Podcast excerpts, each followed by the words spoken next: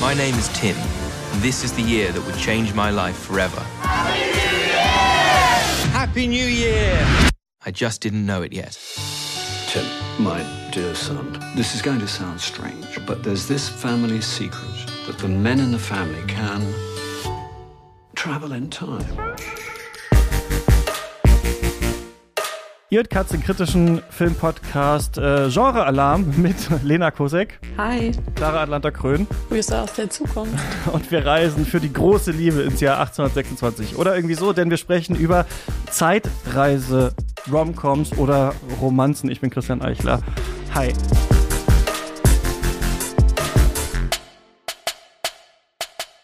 Ja, einmal im Monat äh, sprechen wir hier im weitesten Sinne über Genres und ähm, diesmal über eins, das keine, ja, weiß ich nicht, große Hollywood-Historie hat oder über das schon sehr viele Sammelbände geschrieben wurden, sondern eins, das ähm, mir irgendwann aufgekommen ist, als ich Beyond the Infinite Two Minutes gesehen hatte, diesen äh, japanischen Film, in dem Leute immer zwei Minuten mit ihrer eigenen Vergangenheit reden können, weil am Ende läuft das auch auf eine Liebesgeschichte raus und dann dachte ich, Moment mal, Zeitreise, Romanzen, Zeitreise, Romcoms, äh, er kann durch die Zeit reisen, um sie zu beeindrucken, oder sie lebt denselben Tag 20 Mal, er kommt aus dem Mittelalter und sowas, darüber können wir doch eigentlich mal sprechen. Irgendwie ist das witzig, glaube ich, gerade weil es auch zwei ja, sagen wir mal, Klischee-Genres oder Subgenres vereint. Einmal ähm, die Science Fiction und dann halt ähm, den romantischen Film. Das finde ich irgendwie ganz interessant. Wie ist es denn bei euch? Hättet ihr erstmal, fangen wir damit an, äh, Lust in der Zeit zu reisen? Clara, wie ist das?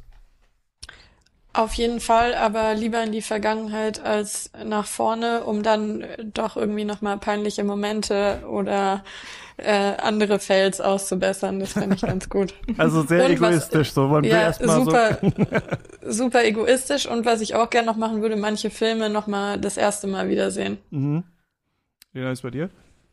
Ich glaube, ich würde mich da anschließen. Also so gerade so Momente nochmal ein erstes Mal zu erleben, kann, glaube ich, ganz schön sein. Ähm, ich würde jetzt auch eher die Zukunft vermeiden, weil ich glaube, dass ich das gar nicht zwangsläufig wissen möchte, wo es hinläuft und ich mir vorstellen könnte, dass dann vielleicht man sich darauf ausruht, wenn man die Zukunft kennt. Mhm. Ähm, deswegen, wenn dann auch eher in die Vergangenheit. Ja, ich glaube, ich würde all in gehen und äh, sowohl als auch, es kommt natürlich darauf an, was für ein Konzept von Zeitreise haben wir, was verändert man dann wirklich durch seine äh, Reise, verändert man schon durch die Reise überhaupt die eigene Existenz, mhm. wie gefährlich ist das alles, wie oft kann man reisen, was kostet das, dies und das, ne? Aber ich glaube, wenn ich äh, die freie Wahl hätte und mir das aussuchen könnte, wie es funktioniert, dann würde ich, glaube ich, überall hinreisen, mir alles Mögliche anschauen, was, glaube ich, in einem Menschenleben so möglich ist. Ich glaube vor allem, ähm, das ist vielleicht sogar ein bisschen altruistisch. Ich glaube, ich, würd, ich würde doch in die Zukunft schauen und zu gucken, wie ist, wird das mit der Klimakrise noch und finden wir in der Zukunft eine Lösung dafür und welche ist es oder sowas, weil ich habe da schon das Gefühl, das ist so planetar schrecklich, was wir gerade anrichten, dass eventuell ähm, da noch was zu machen ist. Aber mich interessiert natürlich auch total, wie war die Vergangenheit, weil wir das ja auch alles nur ähm, ja so überliefert haben durch andere Quellen und so. Also ähm, ich glaube ja, Zeitreise ist, äh, merken wir im Großen und im Kleinen natürlich ein Thema, das spannend ist. Einerseits einfach, wie war es und wie wird es sein und natürlich aber auch, wie war das eigentlich bei mir und könnte ich tatsächlich, ähm, könnte ich tatsächlich was ändern. Habt ihr, bevor ich vorgeschlagen habe, dass wir das machen, schon mal über dieses Genre Zeitreise-Romanzen nachgedacht? Also ich habe auf jeden Fall vorher schon mal drüber nachgedacht, dass irgendwie in der Hälfte der Filme Rachel McAdams ja. mitspielt. also das ist mir definitiv schon aufgefallen. Auch aus der Zukunft oder so, warum das so ist. Wir hätten gern die Antwort. Ja. Genau, also darüber habe ich schon vorher nachgedacht. Aber ähm, ansonsten war das Thema noch nicht so präsent bei mir. Ja, für mich hab, ähm, hat auch nur Donnie Darko bisher einen bleibenden Eindruck hinterlassen. Ich habe irgendwie kurz versucht rauszufinden, ob ich knacke, wie es geht, aber ja, ist nach dem 18. Versuch oder so gescheitert und dann mhm war es jetzt erstmal mit Zeitreisen. Die haben ja dann dieses kryptische Buch auch noch veröffentlicht, The genau. Philosophy of Time Travel aus Donnie Darko, was glaube ich laut den Amazon-Rezensionen eine sehr billige Qualität, also glaube ich aussieht wie ein Hardcover, aber nur ein Softcover ist oder sowas, haben sich Leute sehr aufgeregt.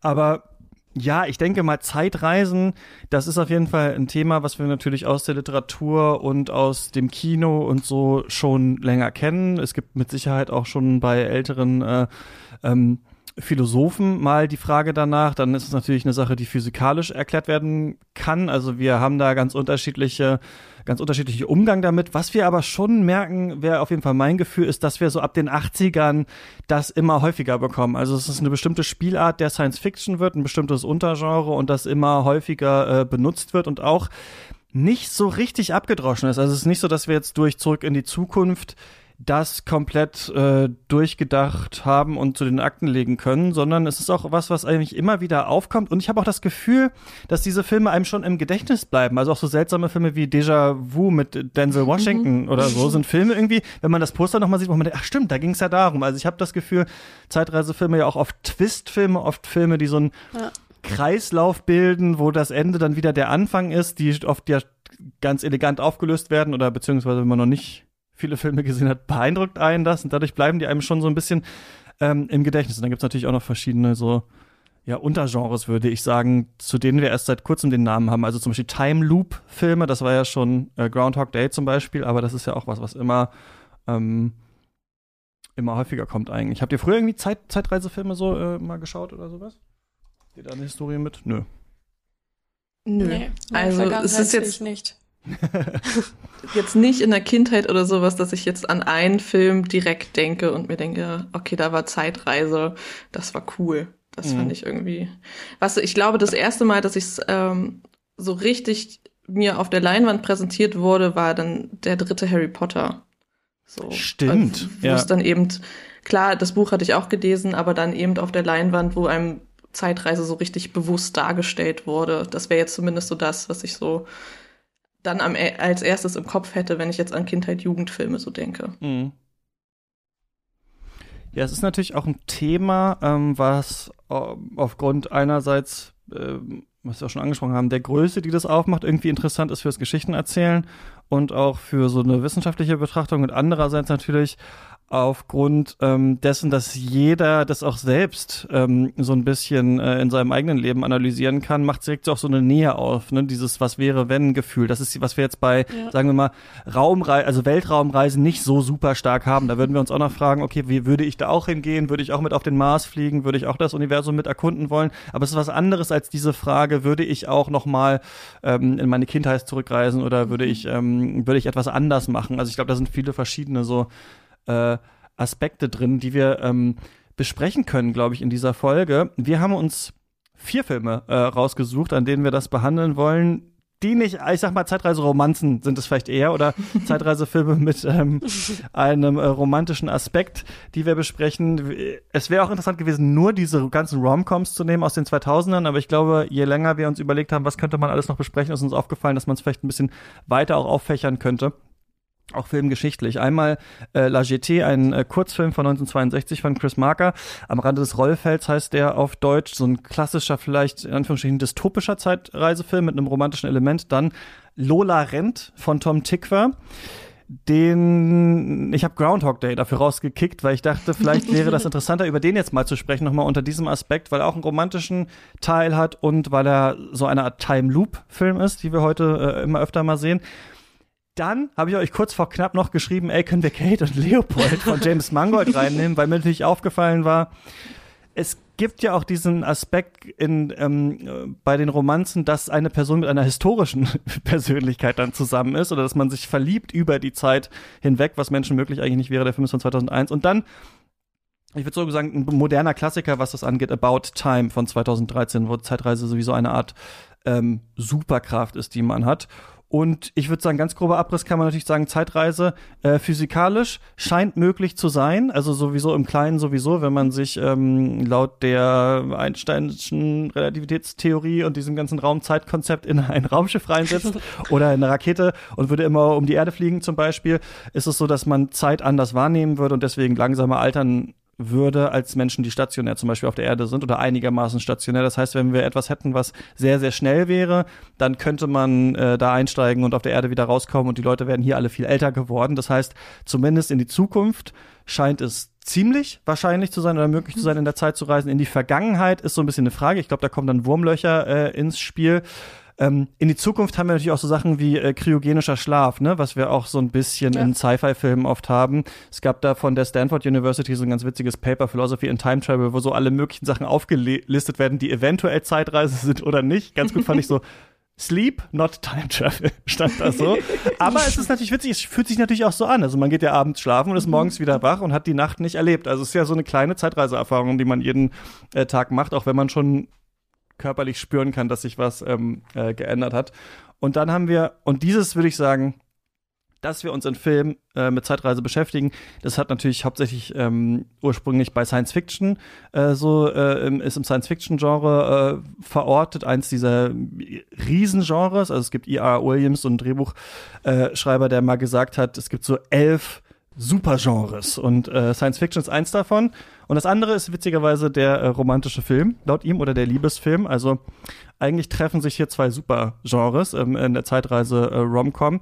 Und genau, wir haben als Zeitreise in vielen Science-Fiction-Filmen gehabt, ne? auch äh, sehr erfolgreiche, weiß nicht, 12 Monkeys. Es ist auch so, dass wir Zeitreise in Franchise-Filmen immer öfter bekommen. Also es gab ja dieses Star Trek Reboot, wo es dann auch um so Zeitreise ging und der alte Spock nochmal aufgetaucht ist. Wir hatten in Avengers Endgame, dass es Zeitreise gibt und die Menschen versuchen, ähm, äh, dass äh, die Misere von Thanos Snap äh, dadurch zu lösen, dass sie in der Zeit zurückreisen und so. Also es ist ein gern genommenes Mittel im Science-Fiction-Film und trotzdem hat es immer diese Idee von, hm, können wir eigentlich nicht richtig einbauen. Eigentlich ist das zu verrückt, Zeitreise, also um das richtig zu erklären, weil es natürlich ähm, ja da Paradoxien gibt, die immer auch schwierig sind auf so einer Plot-Ebene zu vermitteln. Ne? Also das Großvaterparadox halt das Hauptsächliche. Wie soll das denn dann gelöst werden, wenn jemand in der Zeit zurückreist und seinen Großvater äh, tötet? Ähm, das geht ja dann irgendwie nicht. Und deswegen haben wir, glaube ich, bei vielen Zeitreisefilmen am Ende diesen komischen Twist, der es wieder einhegt. Also ganz oft haben wir, glaube ich, am Anfang von einem Zeitreisefilm oder einer Geschichte, auch bei den Romcoms, sowas seltsam Ungeklärtes. Wer war das damals in meiner Kindheit? Was war das für ein komischer alter Mann oder was war das für eine Frau, die ich da gesehen habe? Und am Ende kommt da draus, ah, das war die Person war das einfach selber. äh, und dadurch ist dann auch dieses Fragezeichen, hä, aber wie? Also wie war, konnte er das dann schon gewesen sein, wenn er dann später gereist ist? Immerhin haben wir dann so einen klaren Strang am Ende. Dahin würde ich sagen, streben viele von diesen Zeitreisefilmen, dass man sagt, am Ende ist aber wieder alles in Ordnung. Die Zeitreise war nur Mittel äh, zum Zweck. Und das ist bei diesen Romcoms oder romantischen Filmen, glaube ich, auch so, ne? Also wir haben natürlich eine ganz lange Tradition der Liebesfilme und ähm, die Romcom, also noch nach der Screwball-Comedy und sowas, wird halt irgendwann relativ dominant in so einer klassischen Form, dass wir zwei Personen haben, die füreinander bestimmt sind, aber aufgrund von irgendwelchen Widerständen nicht zusammenkommen können wegen Klasse oder weil sie erst nicht verstehen, dass sie äh, eigentlich ganz gut zusammenpassen würden oder so und dann äh, über diesen ganzen Film merken wir ah, am Ende doch und dann haben wir irgendwann so meistens den Höhepunkt, wo sie sich dann küssen oder fast küssen und dann kommt noch was Schlimmes und dann am Ende äh, wird es aufgelöst und sie kommen zusammen und genau. Wir stellen ja. uns halt die Frage, was passiert, wenn man die Sachen vermischt. So viel vielleicht dazu. ja, und ich, ich denke auch, dass man an die Filme, die wir jetzt vorstellen oder den gesamten Themenbereich eben so offen rangehen muss, dass man Zeitreise einfach hinnimmt und nicht versucht, irgendwie das physikalisch zu verstehen, sondern sich dem einfach emotional und vielleicht auch philosophisch als Experiment stellt ähm, und weniger jetzt Notizen macht, um zu lernen, wie es funktioniert. Das ist äh, eh, glaube ich, oft so, ne? Obwohl es natürlich auch gerade interessant ist. Ich hatte da manchmal bei den äh, Filmen von Christopher Nolan so das Problem, da haben wir damals auch in der Tenne-Folge, glaube ich, kurz drüber geredet, dass er so viel erklärt, dass ich denke, okay, dann will ich es aber auch jetzt ja. wirklich verstehen. Also wenn es genau. jetzt so ausgeklügelt ja. ist, dann will ich auch wirklich mitdenken und wenn ich es dann nicht raffe, nervt es mich irgendwie. Aber das stimmt natürlich, wenn sich hier jemand in den Wandschrank stellen kann und dann zurückreisen in der Zeit, macht es wahrscheinlich nicht so viel Sinn, sich zu fragen, wie genau äh, läuft es physikalisch ab. Auch wenn es natürlich, glaube ich, ähm, Arten gibt, die es eleganter machen als andere und bei denen man nicht so, so doll ins Grübeln gerät, ja. Aber ich hatte das Gefühl, ich weiß nicht, wie das euch ging, dass zum Beispiel jetzt bei sowas wie Kate und Leopold oder so, da ist das natürlich so, das wird einfach gesetzt und dann rennt man damit los. Und das ist eigentlich auch interessant, diese Filme so zu äh, betrachten, weil ich fast finde, so das Drehbuch schreibt sich von alleine. Also wir haben zwei mhm. Personen, die müssen irgendwie zusammenkommen. Hier ist noch Zeitreise.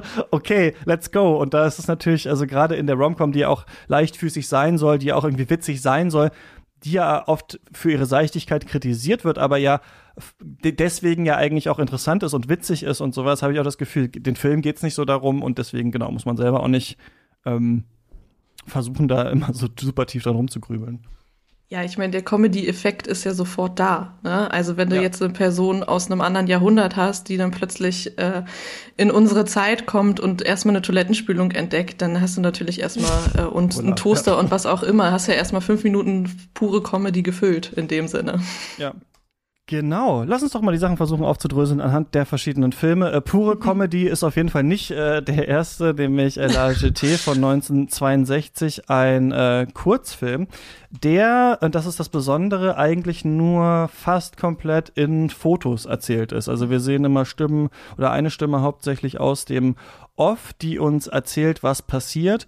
Und äh, dann sehen wir so einzelne Einstellungen in Schwarz-Weiß, die uns eben das nochmal äh, zeigen. Also wir haben ähm, genau sehr wenig Bewegung eigentlich in diesem Film, sondern dann nur mal in einer äh, Stelle nochmal ganz kurz. Und es geht darum, das ist vielleicht auch nochmal interessant, der Film war auch Inspiration für 12 Monkeys von äh, Terry äh, Gilliam. Das heißt, wir haben so ein ähnliches Thema. Also wir haben den Dritten Weltkrieg oder beziehungsweise der ist ausgebrochen, die Erde ist radioaktiv äh, verseucht und jetzt ist so die Frage, wie kann die Menschheit damit umgehen und dann gibt es Experimente und es soll quasi ein Mann, der eigentlich gefangen ist in der Zeit, ähm, oder eigentlich mit Zeitreisen in die Zukunft geschickt werden, damit herausgefunden werden kann, wie können wir hier ähm, überleben, was können wir tun. Und um das aber zu machen, braucht man Menschen, die so eine sehr, sehr starke Erinnerung hatten an eine frühere Zeit. Und er hat eben diese Erinnerung, damit geht der Film auch los, dass er in seiner Kindheit am äh, Flughafen in Paris eine Frau gesehen hat, von der er halt komplett eingenommen ist. Er muss immer wieder an dieses Bild von ihr denken und eben, er wusste auch, dass äh, ein Mann gleichzeitig gestorben ist zu dieser Zeit am Flughafen, wo wir uns natürlich fragen, okay, wer könnte dieser Mann sein? Das wird am Ende äh, vielleicht dann noch rauskommen. Und er reist dann eben zurück erstmal und beginnt mit dieser Frau eine Beziehung.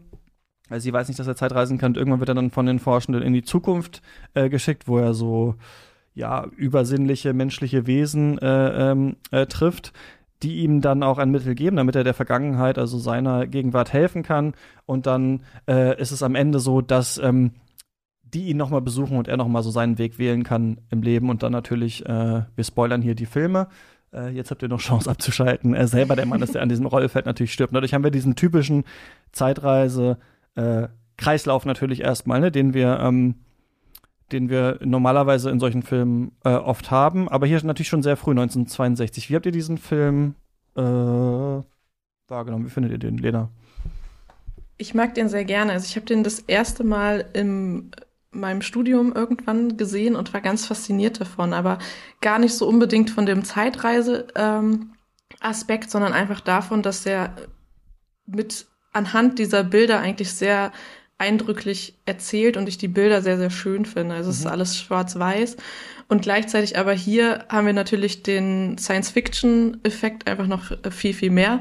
Ähm, diese Bilder von ähm, den Wissenschaftler, den er dann erst als, äh, er hatte Angst, dass es irgendwie so ein Dr. Frankenstein ist und dann stand da so ein ganz normaler Mann bezeichnet, aber dann mit diesen Brillen und ähm, ja, ich weiß das nicht. Bild, was man kennt wahrscheinlich, ne, mit dieser seltsamen Brille, ja. Genau, entweder kennt man das Bild mit der Brille oder man kennt das Bild ähm, von der Frau äh, mit der mit der Hand im Gesicht. Ähm, mhm. Aber genau, ich fand das irgendwie damals sehr, sehr eindrücklich und äh, der Film hat mich auf jeden Fall ähm, länger beschäftigt und diese Zeitreise Aspekt, den, der ist für mich so ein bisschen in den Hintergrund gerutscht, obwohl ich das auch ähm, sehr spannend daran finde. Genau, mhm. aber für, für mich war wirklich so die, die Darstellung, ähm, die einzelnen Bilder sehr, sehr spannend.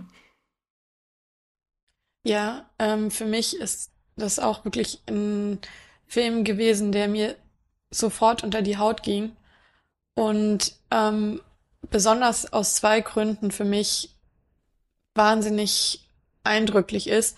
Und zwar die Idee, diese Fotos ähm, zu verwenden, einfach als, als Form, ähm, linkt ja eigentlich auch zu dem Inhalt, dass wir nicht nur über Zeitreise sprechen, sondern eben auch über Erinnerung mhm. und den Versuch, einen Kindheitsmoment sich wieder vor Augen zu rufen. Und ich habe eben mich gefragt, habe ich selber so Momente und wenn man die sich dann vorstellt, ähm, dann sind die ja vielleicht auch eher wie Bilder im Kopf als wirklich wie ein bewegter, vollständiger mhm. Film. Also man kann immer nur so ein paar Sekunden quasi ja. zurückrufen und deswegen passt die Form so gut zu dieser Sehnsucht, ähm, in die Vergangenheit wieder reinzugehen, dass das vielleicht emotional gelingt, aber natürlich nicht als körperliche Erfahrung, nicht im Bewegtbild. Ähm, das geht für mich wunderbar auf. Und der andere Aspekt ähm, ist für mich die auch die Idee, was wir auch als Eingangsfrage hattest, würde man in die Zukunft gehen, würde man in die Vergangenheit gehen, was will man mit dem ähm, Geschenk der Zeitreise eigentlich anstellen, dass der Film auch da alles erprobt und durchspielt mit einer Figur, die das ja eigentlich gar nicht freiwillig sich ausgesucht hat, sondern in der Situation eben ist, mehr oder weniger Zeitreisen zu müssen ähm, und sich dann für die Vergangenheit entscheidet, während in Realität wir ja alle äh, uns nicht aussuchen, dass die Zeit weiterläuft und die Zeit geht immer nur nach vorne. Das heißt, diese Wahl gibt's in echt ja nicht. Und dass die Sehnsucht eben so stark in dem Film dargestellt wird und am Ende, äh, wir haben es ja gespoilert, nicht funktionieren kann, ist für mich überwältigend gewesen und auch optisch wirklich grandios dargestellt. Ich habe auch das Gefühl, dass die Zeitreise eigentlich ein Mittel ist, um das ähm, vielleicht auch religiöse oder an sich kulturell erzählerische Moment der Prophezeiung nochmal anders darzustellen, mhm. und zwar mit so einem wissenschaftlichen Unterbau. Denn es ist ja so interessant, wir, niemand von uns weiß, wie man jetzt ein Flugzeug baut oder sowas. Wir alle setzen uns da rein. Irgendwie ist es für uns da trotzdem ein großer Vogel, in dem man mhm. sich reinsetzt, mit dem man losfliegt, obwohl wir natürlich irgendwie schauen könnten, wie funktioniert das eigentlich. Irgendwie ist es ja trotzdem magisch, obwohl es gleichzeitig so technisch äh, erklärt ist. Und hier habe ich auch das Gefühl, dass diese Idee, was wir oft in Zeitreise haben, dass etwas angedeutet wird und dann eine Liebe entsteht aus einer Erinnerung an diese Liebe, die man aber eigentlich noch gar nicht haben könnte. Das ist ja fast wie so ein prophetischer Traum eigentlich, den er hat. Ne? So könnte man es eigentlich ja fast auf eine Art, ohne den Zeitreiseaspekt, jetzt nicht exakt diesen Film, aber viele davon ähm, erzählen. Das kommt oft drin vor, dass man sich an etwas irgendwie scheint zu erinnern, was aber noch gar nicht richtig ähm, passiert ist, was ja auch ein ähm, Thema ist, mit dem Arrival irgendwie ganz äh, stark spielt, äh, von Denis Villeneuve mhm. und auch die Kurzgeschichte, auf der der basiert. Und ich finde auch beide Sachen spannend. Die erste, die du gesagt hast, dass das alles Bilder sind, dass man sich an Bilder erinnert. Es stimmt, man hat ein bisschen das Gefühl, dass man sich natürlich auch so selber erinnert, wie man Aufzeichnung der Erinnerung hat. Also wenn man Fotos von einer bestimmten Situation hat, kennt ihr bestimmt auch, von einem bestimmten Urlaub, dann erinnert genau, man sich genau, oft an, ja. an, diese drei Fotos, die man geschossen hat. Mhm. Und vielleicht heutzutage ist es vielleicht anders, wenn man noch ein Video oder eine Instagram-Story hat oder so. Aber es stimmt, das Gehirn scheint eher in Bildern äh, zu funktionieren als in bewegten äh, äh, Bildern. Das sind ja eh ganz äh, so diffuse Geschichten und dadurch ist es eigentlich spannend, dass er dass wir diese Bilderinnerung haben und er dann in diese Bilder am Ende rein reingeht. Und die zweite Sache fand ich auch gut äh, beobachtet, er muss ja hier Zeitreisen. Und das ist ja auch die Frage, wie ist das eigentlich in diesen verschiedenen Filmen, die wir haben? Ist das was Gewähltes? Ist es etwas, für das man sich aktiv entscheidet? Und welche Erinnerungen nimmt man eigentlich auch mit in die Zeitreise? Ne? Das ist unterschiedlich natürlich gewählt. Hier haben wir, finde ich, diese, in Anführungsstrichen, klassische äh, dystopische Sicht eigentlich, dass jemand ähm, Zeitreisen muss, eigentlich aus einem anderen Zweck. Und hier ja die romantische Ebene eher so ein so ein Beiwerk eigentlich ist das mit dem, also was mit der Plot-Ebene des Films ja eigentlich nichts zu tun hat. Also oder nicht mit der Plot-Ebene, sondern mit der Intention der Wissenschaftler, genau. die ihn da nach hinten schicken. Denen ist das ja egal. Eigentlich brauchen sie ja nur diese starke Erinnerung und Liebe oder die Erinnerung an eine Liebe ähm, oder eine andere Person, zu der man will, ist eben so eine starke Erinnerung. Deswegen würde ich auch sagen, das zählt hier eher als ein dystopischer Zeitreisefilm, der aber dieses romantische Element auch hat, also so wie quasi die Zeitreise selbst das romantische Element hat, ist der Film auch ein bisschen so, dass er sich natürlich, äh, wie auch viele andere Science-Fiction-Filme, da würde ich den schon, also wenn wir uns 12 Monkeys zum Beispiel später angucken oder auch Looper, Terminator, Total Recall auf eine Art, das sind ja alles so fast hart Sci-Fi-Zeitreisefilme, die aber eine Liebesgeschichte haben oder um die schon strukturiert sind, die sie dann halt auch noch mal emotionaler machen einfach, ja. Ja, und die die Liebe auch irgendwie zu einer Motivation machen. So würde ich jetzt sagen. Ähm, mhm. Und äh, was ich an dem Film noch ganz interessant finde, du hast es ja eingangs gesagt, du würdest jetzt in die Zukunft reisen, um zu schauen, was kann man machen mit Klimawandel etc. Gibt es noch was, was wir machen können? Und da ist es eben umgedreht. Also die möchten in die Vergangenheit reisen, um eben Lebensmittel etc. irgendwie zu besorgen. Ähm, und das finde ich auch einen ganz interessanten ähm, Moment. Also diese, dieser Verzweiflungsakt eigentlich, dass man sagt, eigentlich ja fast schon ein früher war es besser, weil wir waren irgendwie vor dem Krieg, wir hatten Lebensmittel und alles, aber es eben nicht darum geht, irgendwas großartig zu verhindern, sondern einfach nur darum geht, ähm, das äh, dann in der Situation Lebensmittel etc. zu haben, damit die Situation besser wird, aber nicht daran gedacht wird, das ist jetzt großartig. Stimmt, das ist auch der ein Grund, ne? Genau, und später haben sie aber die Hilfe aus der Zukunft. Der ist eigentlich ganz genau. interessant, dass hier schon die Sachen beide drin sind, ja. Ja, und ein anderer Aspekt, finde ich, der auch sehr gelungen ist ähm, und bei dem bei unserem Thema auch ganz gut passt, ist, wie stark auch die ähm, romantische Seite des Films oder der Romanzenpart kontrastiert zu dem eigentlichen technischen Element, weil die Art und Weise, wie die Zeitreise ähm, ausgeführt wird, ist ja auch relativ brutal. Also ja. er kriegt mhm. irgendeine Art von Flüssigkeit in den Arm gespritzt und hat ähm, so was ähnliches wie Elektroden oder so auf den Augen und es ist, sieht nicht angenehm aus und ähm, sobald er aber dann in der Welt, in die er gereist ist, ja, oder die Zeitebene, in die er gereist ist, angekommen ist, fühlt sich alles auf einmal sehr leicht an und er ist empfänglich ähm, für die Präsenz dieser, dieser Frau und die Frau wiederum reagiert auch komplett natürlich auf ihn, beschreibt ihn einmal als ähm, her Ghost, ja, also als ihren Geist, aber nimmt ihn ja auch leicht wahr und das finde ich in dem Film auch ganz toll, dass es so für den Zuschauer immer äh, ein Extremzustand nach dem anderen ist. Ähm, das gefällt mir sehr gut. Und ist auch noch interessant, wenn wir später vielleicht ähm, auf Kate und Leopold noch kommen, darüber zu diskutieren, wie denn die Leute in der fremden Zeitebene auf Zeitreisende reagieren, dass es hier eben so als völlig natürlich wahrgenommen wird und auch die anderen Zeitreisenden in der Zukunft mhm. ihn in Empfang nehmen wollen und ihn einfach sofort als ihresgleichen begreifen, ähm, finde ich auch noch einen interessanten Gedanken hier. Aber sie weiß es ja nicht, oder, dass er Zeitreisender ähm, ist, sondern er trifft sich so mit ihr, oder? Oder hat er sich offenbart? Sie weiß, dass er immer wieder verschwindet. Ja, weil das fand ich nämlich auch ganz interessant, diese also was natürlich auch immer durch solche Science-Fiction-Mittel oder erzählerischen, übersinnlichen Mittel geschafft wird, ist ja, dass manchmal auch einfach nur Gefühle, die wir sowieso haben, ausgedrückt werden. Also ich fand es zum Beispiel äh, immer so, dass in Moon, ähm, diesem Film mit den äh, Klonen auch auf dem Mond, dass so nochmal ein ganz anderes ähm, Bild für die eigene Sterblichkeit gefunden wurde. Manchmal kann man mhm. durch so einen Science-Fiction-Dreh ähm, ein Gefühl, was man vielleicht schon ergründet hat, nochmal neu aufwühlen, weil man nochmal über eine andere Ecke äh, damit konfrontiert wird. Und ich finde hier diese Idee, die ist ja oft in diesem Film auch drin, dass man zurückreist und dann so diese Nostalgie dafür hat oder und vor allem auch die Idee, dass man etwas erst schätzen kann, wenn es äh, zerronnen ist und nicht mehr zurückkommen kann. Und das ist ja hier so witzig, weil die Leute leben natürlich vor dem Krieg im, äh, was heißt im Überfluss? Die leben einfach so ihr Leben. Und erst durch ihn, der weiß, was später noch passieren wird, wirkt das wie eine Welt,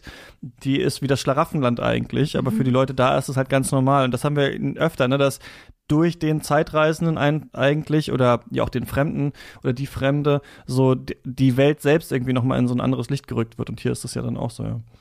Ja, und ein weiterer Aspekt, der finde ich auch gut gewählt ist an dem Film, sind ähm, die Schauplätze, die er wählt für die Fotos, eben gerade an einem Rollfeld das spielen zu lassen. Theoretisch könnte sowohl die beginnende Geschichte als auch die Schlussszene ja irgendwo stattfinden, aber das an einem Ort ähm, zu platzieren, bei dem es darum geht, dass man quasi von dort weggeht und dass es eigentlich kein Platz ist, wo man wohnt, wo man lebt, sondern bewegender Platz ist, finde ich interessant. Und dann auch, wie sie ein Date in dem äh, Museum haben mit den ähm, Tierarten von früher zum Beispiel. Also dass mhm. schon Interesse daran ist, auch andere Lebensformen aus anderen Zeiten zu untersuchen. Generell beim Menschen das nochmal aufzugreifen, finde ich auch super schön gewählt hier. Ja, generell, also dieser Transitraum, dieses ähm, dieses Fl Flughafendeck, das hat mir auch sehr gut gefallen. Also dann hast du auch diese Bilder mit ganz vielen Menschen und dann trotzdem weißt du, aber sie finden sich da irgendwie. Oder ja. ähm, genau, also er, er entdeckt sie und ist beeindruckt von ihr und ihm lässt diese Erinnerung nicht mehr los. Das, ähm, und dann halt gerade so im Hinblick auf die Zeitreise eben diesen Transitraum zu wählen, fand ich auch sehr spannend.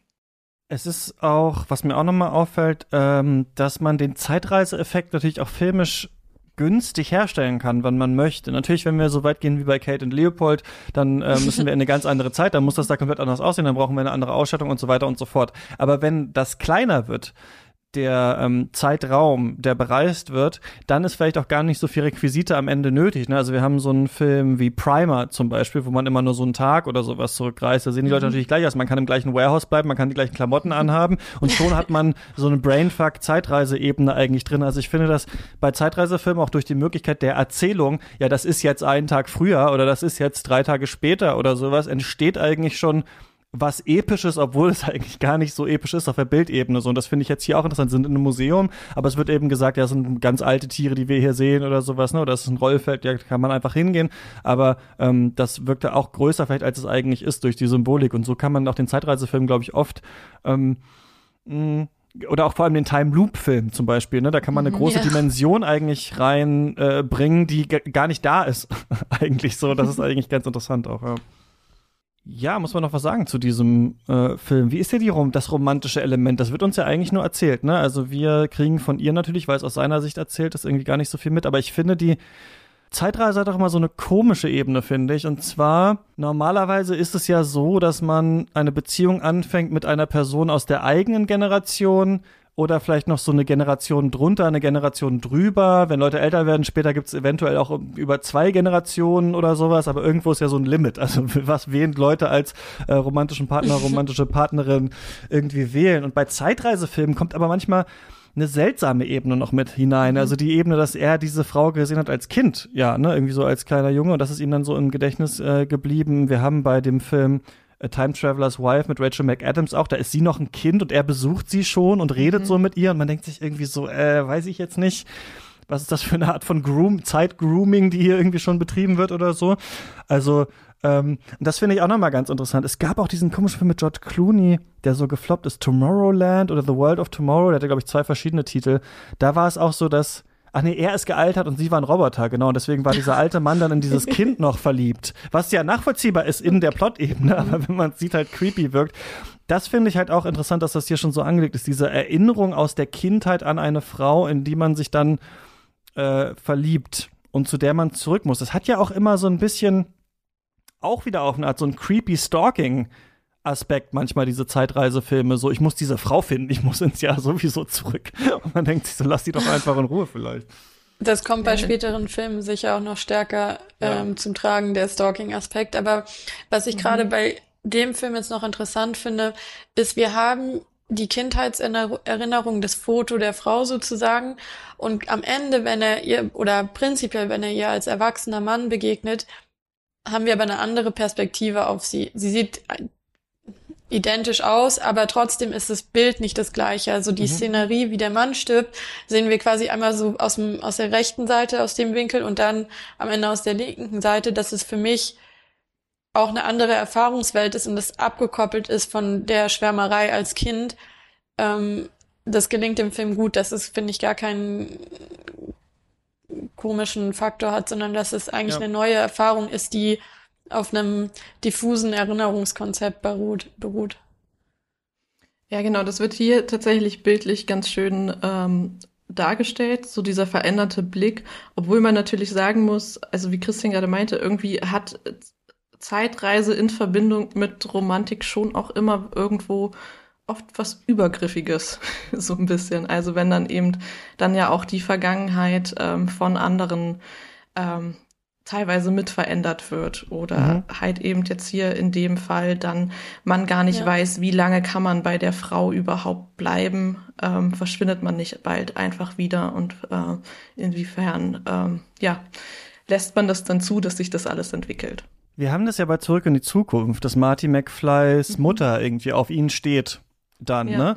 Was ja ähm, interessant ist natürlich, weil sie äh, ja, dann mit seinem Vater zusammen ist, also dass offensichtlich auch eine Ähnlichkeit zwischen ihm, also ein bisschen und seinem Vater natürlich besteht. Da haben wir so einen seltsamen Aspekt, ne? Dieses seltsame, ähm, dieses Incestuöse, was, was da reinkommt und was aber ja auch fast ja, einfach auch nüchtern zu betrachten äh, ist, bei dem man sagt, na gut, hätte ja so sein können, aber sie sind ja offensichtlich nicht gleich alt zur gleichen Zeit und kannten sich nicht, sondern sind halt Mutter und äh, Sohn in einer Beziehung. Also eigentlich ist es ja nicht ausgeschlossen, dass sowas passiert. Das ist eigentlich ganz interessant, weil man dadurch durch so also gesellschaftliche Konventionen immerhin noch mal so aufwirft und fragt, okay, warum ist das eigentlich so und wie hätte das vielleicht auch anders sein können und ähm, das finde ich irgendwie ganz interessant, das ist da ja auch drin, ja. Aber hier äh, diese ja diese Erinnerung, zu der man dann hin muss, ist interessant, weil er kann sich ja nicht, also er hat ja noch nicht die Erinnerung als Erwachsener. Ich glaube, dass, ähm, ja, weiß ich nicht so genau, ist irgendwie äh, spannend. Da müssen wir, glaube ich, bei den späteren Filmen noch drüber, noch drüber reden. Ja. ja, und was auch zu dem Aspekt allen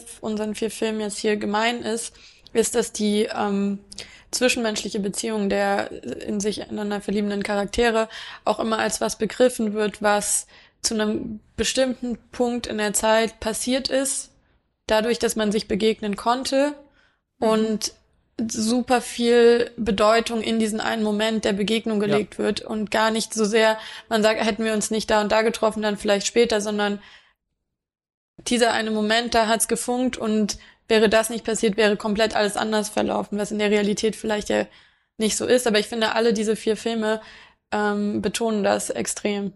Mhm. Ja, und bei Lola Rent wird es uns dann ja tatsächlich noch auf nicht nur auf unsere ähm, Hauptfiguren äh, dargestellt, sondern eben auch auf alle anderen Figuren. Mhm.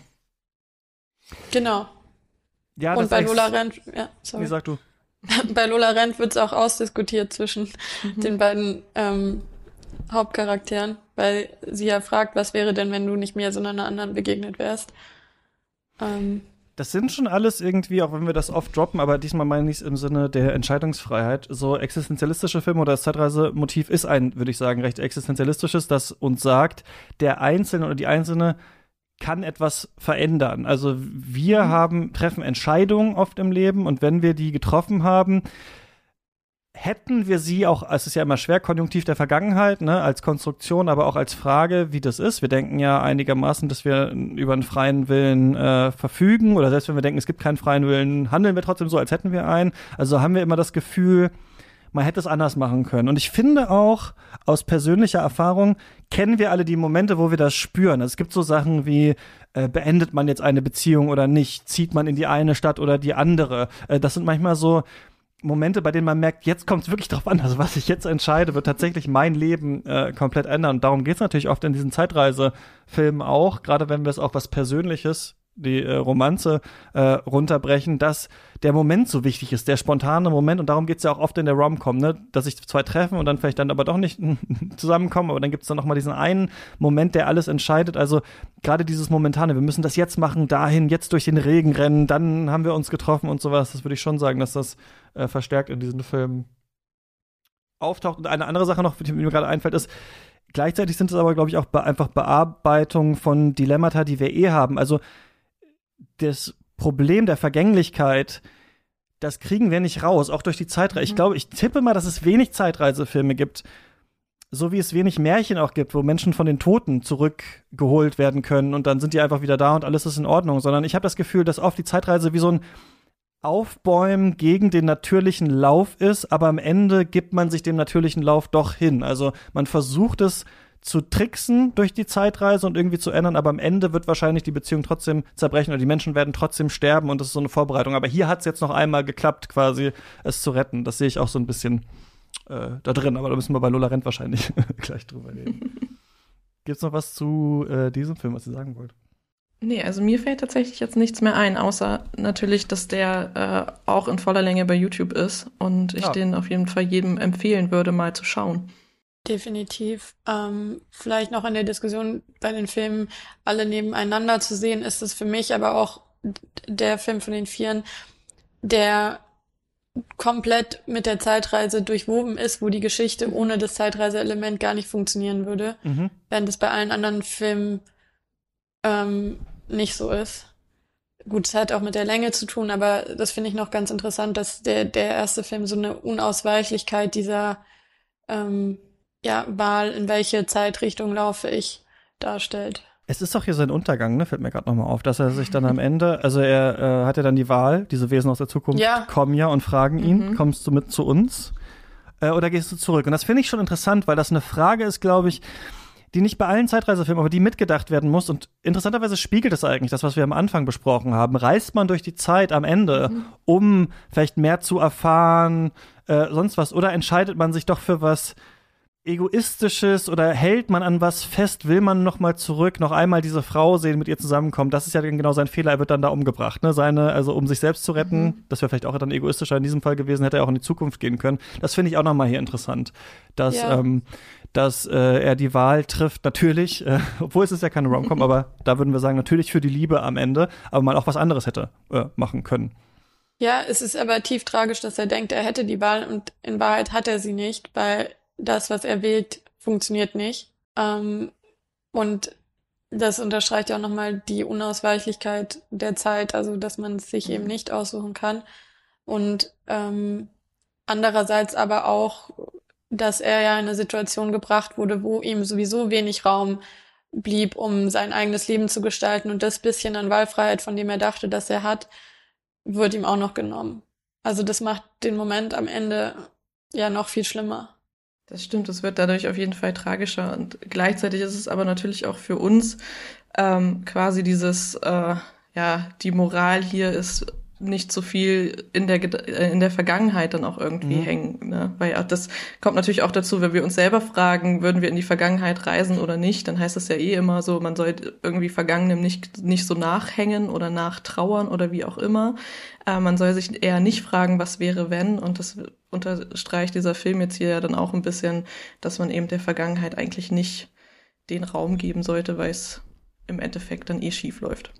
Genau, es läuft aber schief, weil diese Typen ihm auf die Schliche kommen ne, und ihn mhm. abknallen. Das ist eigentlich nochmal interessant, dass das so fast so ein Ende Ex Machina irgendwie ist, dann passiert's halt irgendwie. Es darf nicht sein, aber eigentlich hat's keine richtige logische Begründung. Also es ist nicht so, wisst ihr, dass der Film jetzt sagt, ah, dann sind sie nicht, sind sie nicht glücklich geworden, weil mhm. er kam aus einer anderen Zeit oder irgendwas, sondern nee, das klappt dann halt einfach nicht und die doppelte Tragik ist natürlich, dass er es eigentlich schon hätte wissen müssen. Ne? Das ist so ein bisschen wie bei ja. äh, anderen Filmen, die wir auch im Classics besprochen haben oder besprechen werden, glaube ich. Ähm, äh, doch werden wir besprochen haben jetzt bald. Ähm, das fühlen auch wie bei Zeitreisefilmen, dass man merkt, jemand hat schon seinen eigenen Tod gesehen, aber er hat es nicht gecheckt, er hat es nicht durchdrungen irgendwie. Und das fand ich ja auch nochmal so ganz interessant, dass er da sehenden Auges auch so ein bisschen äh, reinläuft. Ja. Gut, ein Film, der ohne die Zeitreise, das ist jetzt die Frage, vielleicht auch funktionieren würde oder nicht. Lola rennt von 1998. Der Film ist von Tom Tykwer. Ähm, sicherlich so mit sein größter Erfolg oder ich weiß auf jeden Fall noch, dass das so dieser Film war, äh, über den zu der Zeit alle geredet haben. Gut, zu der Zeit war ich noch äh, recht jung, aber ähm, der äh, ist auf jeden Fall lange im Gespräch auf jeden Fall äh, geblieben und ich fand es irgendwie toll, den nochmal zu sehen, auch wenn ich ihn ein bisschen lahm auch dann doch fand nach einiger Zeit, wie dieses Zeitreisekonzept oder das Zeitkonzept umgesetzt wird, fand ich am Anfang so, ach cool, ja stimmt, die 90er, so war das ja mal. ähm, es geht hier um zwei äh, verschiedene Figuren, Lola, also hauptsächlich Lola und Manny, Lola gespielt von Franka Potente, Manny gespielt von Moritz Bleibtreu, beide noch relativ jung, äh, damals in ihrer Karriere. Und der Film beginnt direkt in Medias Res, was ich ziemlich cool fand eigentlich, und zwar Money sitzt in der Patsche, der ist in der Telefonzelle äh, in Berlin gerade. Da habe ich mich dann auch erinnert, stimmt, es gab mal Telefonkarten, auf denen Geld drauf war, äh, mit denen man telefonieren konnte, schon wieder völlig vergessen. Er hat ein krummes Ding gedreht und äh, die 100.000 Euro, die er dafür, äh, D-Mark natürlich, nicht Euro, die er dafür bekommen hat, hat er in der U-Bahn liegen lassen und ein Obdachloser hat die dann mitgenommen. Das heißt, er schuldet jetzt einem Gangsterboss 100.000 Mark. Aber anstatt dass der Film Money jetzt die ganze Zeit folgt, wie er versucht, das wieder zu richten, hat Lola 20 Minuten Zeit, um an dieses Geld zu kommen. Und ihre Idee ist, ihren Vater zu fragen, der in einer Bank arbeitet ähm, und äh, dann halt zu Money zu rennen. Und in diesen 20, also Money weiß, wir haben noch 20 Minuten Zeit. Und um 12 in 20 Minuten renne ich da drüben in diesen Laden rein und äh, raub den aus, wenn du nicht hier bist. Also wir haben Ticking Time Bomb. Und das äh, versucht Lola dann auch zu machen. Es klappt nicht, sie kriegt das Geld nicht von ihrem Vater. Wir sehen sie die ganze Zeit durch ein tolles, sehr altmodisches Berlin-Rennen, auch recht wirr, wie die äh, Orte angeordnet sind. So weit kommt man in 20 Minuten auf jeden Fall nicht, was wir da sehen. Mm, und äh, es ist dann so, dass am Ende Lola äh, stirbt. Sie wird erschossen, glaube ich, von der Polizei. Ne? Die jagen die beiden, sie wird erschossen. Und dann ähm, sehen wir eine Szene äh, zwischen den beiden, wo die so ein bisschen über ihre Beziehung reden. Und dann wird, spult der Film quasi wieder zurück und Lola hat nochmal wahrscheinlich mit dem Wissen, was sie bisher angesammelt hat, zumindest wird so ein bisschen suggeriert, die Möglichkeit, dieses Geld äh, zu holen. Versucht es ein zweites Mal, es klappt nicht und dann beim dritten Mal ähm, funktioniert das. Und wir haben hier einen äh, Time-Loop-Film. Ich würde sagen, damals, als es rausgekommen ist, hatten wir noch nicht das Wort dafür so richtig. Ähm, der bekannteste, den es überhaupt gibt, ist wahrscheinlich Und täglich grüßt das Murmeltier mit Bill Murray aus den mhm. 80ern. Ähm, wir haben das aber auch immer öfter noch mal heutzutage. Ich denke mal, das jüngste Beispiel ist wahrscheinlich Palm Springs, der relativ äh, erfolgreich war 2020, aber auch sowas wie Edge of Tomorrow. Ich habe Sliding Doors mit Gwyneth Paltrow noch mal nachgehört, der aber nicht ganz also da weiß niemand, dass es da werden einfach parallele äh, ja. Realitäten dargestellt in diesem Film. Aber wir sehen quasi dieselbe Szene immer wieder und die Person äh, da drin tut unterschiedliche Sachen. Wir sehen dann, dass äh, ja andere Enden äh, daran hängen. Äh, ja, wie fandet ihr das jetzt, diesen Film nochmal zu schauen? Ich fand das ganz interessant, weil mir tatsächlich sehr viel andere ähm, Dinge aufgefallen sind, als so jetzt beim, als ich, ich weiß nicht, wann ich den das erste Mal mhm. gesehen habe. Ähm, aber ich so in, im Hinblick auf die Zeitreise, beziehungsweise klar, die Frage, ist es jetzt wirklich eine Zeitreise? Ähm, aber mir ist zum Beispiel aufgefallen, dass, ja also, dass wir ständig sehen wir sie auf dieser Kreuzung gefühlt. Und mhm. ich fand dieses, ähm, dieses Motiv der Kreuzung so toll gewählt dafür, für ihre ja, drei Versuche im Endeffekt, äh, die sie da ähm, unternimmt. Und ich finde, dass der Film tatsächlich ähm, doch sehr gut mit Spannung arbeitet. Also der baut eine unglaubliche Spannung auf, fast eine ähm, ja, Beklemmung und dann sind mir so Kleinigkeiten einfach aufgefallen, dass wir unheimlich viel Rotation drin haben. Mhm. Also sei es, wenn Richtige sie Michael Bay Kamera zwischendurch, ja. Ja, total. Also es ist zwischendurch äh, ist man fast schon visuell überfordert einfach. Also wir haben äh, sowohl verschiedenst, also ganz, ganz viele Kameraeinstellungen, die, die wechseln, aber wir haben auch eine Rotation im, im Kamerabild und das ist sowohl in der Animation, die ja immer wieder dazwischen geschnitten wird, ja. ähm, wenn sie diese Treppe runterläuft, da haben wir eine Rotation. Wir haben es in den Kamerabewegungen, ähm, wenn die beiden zum Beispiel sich begegnen und dann auf dieser Kreuzung stehen, oder wir haben es, wenn sie ähm, am Roulette-Tisch ist, diese Rotation. Das waren so alles so jetzt so kleine Momente, ähm, die mir jetzt mal beim Gucken aufgefallen sind, die ich vorher gar nicht so auf dem Schirm hatte, aber wo ich gemerkt habe, so okay, irgendwie ist das schon interessant gewählt in Hinblick auf die Zeitreise und auf die äh, ja, Bewegung der Zeit in dem Film. Ja, also ich schätze den Film ehrlich gesagt auch sehr, ähm, weil mir zum einen die Charaktere alle gut gefallen und zum anderen, weil die verschiedenen sehr existenziellen Themen, die dort ähm, verhandelt werden, ähm, auch nochmal deutlich ähm, mehr Tiefe oder mhm. äh, interessantere Wege nehmen durch, durch den Time Loop. Also der Loop hilft einfach, verschiedene Fragen wieder und wieder zu explorieren und verschiedene Möglichkeiten durchzudenken. Ähm, und das hat mir sehr gut gefallen. Das betrifft einmal die Beziehung der beiden Hauptcharaktere. Es betrifft andererseits die Gefahr, die eben von dem Problem ausgeht, dass äh, das Geld verloren gegangen ist. Es betrifft aber auch die Beziehung ähm, zwischen Lola und ihrem Vater und es betrifft auch ähm, ein ungeborenes Kind. Es sind so viele Schlüsselelemente in, in diesem wirklich sehr, ja, überschaubaren Tag eigentlich, die so im Kern unterschiedlich sein können, wenn, wenn man ja von Loop zu Loop geht dass es ja mir sehr gut gefallen hat, da alles durchzudenken und der Film dafür, dass er ähm, auch aus den 90ern noch ist, geht, finde ich, auch super liebevoll mit den Frauencharakteren um. Mhm. Was jetzt nicht auf jeden Film, Spoiler Alert, den wir noch besprechen werden, zutrifft. Ähm, deswegen, also fand ich grandios gemacht und auch optisch Lolas Kostüm. Ähm, es hat einfach so, ja, einen, einen coolen Vibe einfach, dass, dass ich den Film schon sehr mag und den auch äh, jetzt mehrmals hintereinander geguckt habe und mehr als drei Loops quasi mitgemacht habe.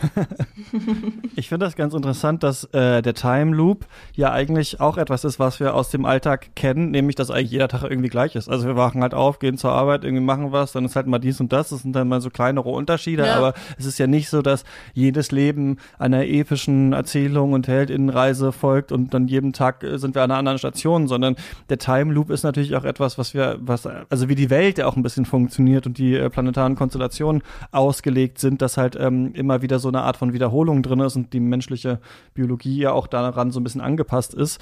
Und ähm, das finde ich interessant, weil für mich dieses sich im Time Loop kennenlernen etwas ist, was natürlich Groundhog Day hat und was natürlich auch mhm. Palm Springs hat. Also diese Idee, ich kenne eine Person nicht, ich verbringe mit dieser Person den Time Loop. Entweder weiß sie es auch wie bei äh, Groundhog Day oder sie weiß es eben nicht. Dadurch, dass ich so oft sie getroffen habe, lerne ich sie quasi besser kennen. Das ist auch was, was in Lola Rent ein bisschen dadurch drin ist, dass wir die Charaktere noch nicht kennen am Anfang. Also ich finde es ganz cool, dass der Film anfängt mit Money sitzt in der Scheiße und Lola muss jetzt los und wir wissen weder, wer Money ist, noch wer Lola ist. Ich finde es eigentlich einen untypischen Filmanfang für heutzutage, wo wir erstmal sehen würden, in der Kindheit haben Money und Lola schon irgendwie das und das gemacht und sie kennen sich seitdem und dem. Das finde ich eigentlich äh, nicht schlecht. Plus, dass der Film äh, so groß wirkt, obwohl er auch so mini klein eigentlich ist. Die rennt halt durch Berlin durch und geht da dreimal zu ihrem Vater in, der, in die Bank so ungefähr. Und das ist eigentlich schon der ganze Film. Aber durch die Form, durch diese Sogart und gerade diesen 90er Jahre Love Parade Techno, der auch der die ganze Zeit kommt, hat man die ganze Zeit das Gefühl, es ist auch Stress. Ich glaube, man kennt es auch von sich selbst wie man irgendeinen Zug auf keinen Fall verpassen darf und dann da so durch die, durch die Stadt rennt. Und gleichzeitig ist er durch diese Gauner-Identität und dadurch, dass da noch andere Parteien drin hängen und dass man eventuell dann umgebracht wird, wenn es nicht klappt, ist da auch so eine Größe eigentlich aufgebaut, die so im, im Handlungsort eigentlich vielleicht nicht ganz gegeben ist. Also ich finde, der Film fühlt sich sehr groß und wichtig eigentlich an und ich glaube, durch diesen Time Loop macht er das auch noch mal stärker, dass einfach ein Publikum das gedacht hat, wir sehen so einen Kleinganoven-Film aus Berlin, dann mit einem größeren Eindruck davon kommt. Also ich habe das Gefühl, mit Zeitreise lässt sich auch immer so schnell äh, Eindruck schinden irgendwie, obwohl es ja vielleicht gar nicht so gigantisch ist. Naja, klar, ich meine, ähm, du bist ja dann da und dann ist sie das, ähm, das erste Mal ähm, dann da an der Kreuzung, wo du denkst dir, okay, jetzt wird sie angeschossen und jetzt ist der Film irgendwie, was soll jetzt noch passieren? Ich sitze doch jetzt noch gar nicht so lange hier. Äh, und dann checkst du das ja eigentlich erst gar nicht, dass es jetzt nochmal wieder von vorne losgeht, im Grunde genommen. Und damit bist du ja sofort wieder ähm, komplett in was anderem drin und hast so ein ähm, Effekt der Aufmerksamkeit. Was ich auch total ähm, interessant finde, ist, dass hier uns unglaublich viele Uhren immer wieder gezeigt ja. werden. Also da ist also der Aspekt der Zeit, klar, sie hat nur 20 Minuten, aber dadurch erhöht sich einfach auch der Stress nochmal sehr, sehr viel mehr, finde ich. Dadurch, mhm. dass wir die ganze Zeit Uhren haben, du hast die, die Techno-Beats ähm, angesprochen, also dadurch kommt einfach immer mehr ähm, auf uns zu und man merkt, okay, es wird, es wird wirklich knapp jetzt. Und was ich aber vorhin auch schon angesprochen hatte, was eben ich hieran ganz interessant finde, ist, dass natürlich haben wir die beiden, ähm, die uns hier im Fokus stehen, beziehungsweise vor allen Dingen äh, Lola, wie sie das ähm, versucht, das Geld irgendwie noch zu besorgen, aber gleichzeitig haben wir auch eigentlich jedem anderen, äh, jede andere Figur, der sie begegnet, auch die verändert sich jedes Mal in der Situation und ähm, auch hier verändert sich äh, deren Zukunft. Also je nachdem, wie es mhm. eben in diesem Mini-Moment ähm, passiert. Das wird uns dann durch so ähm, Bilderschnipsel dann ab und zu gezeigt und ähm, das fand ich eben auch ganz interessant, dass man eben sich nicht nur auf diese ähm, Hauptfiguren beschränkt, sondern dann eben auch der Frau, die ihren Kinderwagen schiebt, äh, in die sie da reinrennt ja. oder eben auch nicht reinrennt, eine Geschichte mitgibt. Ja, und die Veränderungen sind ähm, eben sehr massiv. Plus mhm. finde ich ähm, empathisch gestaltet, weil wir hatten ja auch diskutiert, dass da auch ein egoistisches Element in Zeitreise enthalten ist, wenn ähm, der Einzelne anfängt, in der Vergangenheit ähm, rumzuwerkeln, dass es alle betrifft. Und hier, finde ich, macht der Film gar keinen Hehl draus, dass es jeden betrifft. Und dass Lola, glaube ich, auch nicht die Absicht hat, irgendwie die, das Narrativ an sich zu reißen, sondern dass es Zufälle sind, ähm, mit denen empathisch umgegangen wird und die auch zur Sprache gebracht werden, wie zum Beispiel ja auch der ähm, Obdachlose, der ja nun mal an das Geld gekommen ist, ich glaube gespielt von äh, Joachim Krohl, ähm, darf auch in dem Film sagen, hey, sorry, äh, jetzt in der Version hat er ja das Geld nicht mehr. Was ist denn dann mit mir? Was mache ich denn mhm. jetzt?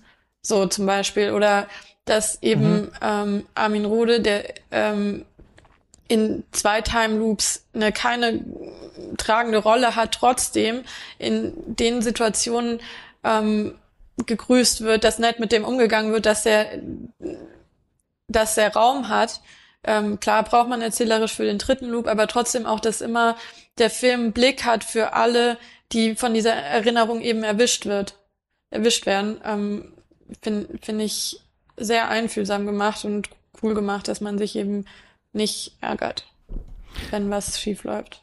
Ich finde, ja, ich weiß nicht genau, wie ich diesen Butterfly-Effekt-Moment immer finde in diesem Film, wenn es so heißt, ah, hättest du sie nicht angerempelt, dann, ich, dann wäre sie jetzt heroinabhängig oder so. Ich finde das manchmal in diesem Film so ein bisschen stark. Und die Frage ist natürlich, wäre das auch tatsächlich so? Wahrscheinlich schon, ne? So kleine ähm, Aktionen haben große Konsequenzen. Ich glaube, dass das das Gewicht des Films halt verstärkt und auf jeden Fall, wie du gesagt hast, diesen vielleicht liebevollen Blick für alle oder einfach äh, auf jeden Fall nicht so abschätzigen äh, Blick auf manche äh, Figuren, selbst auf den Vater äh, auf eine Art.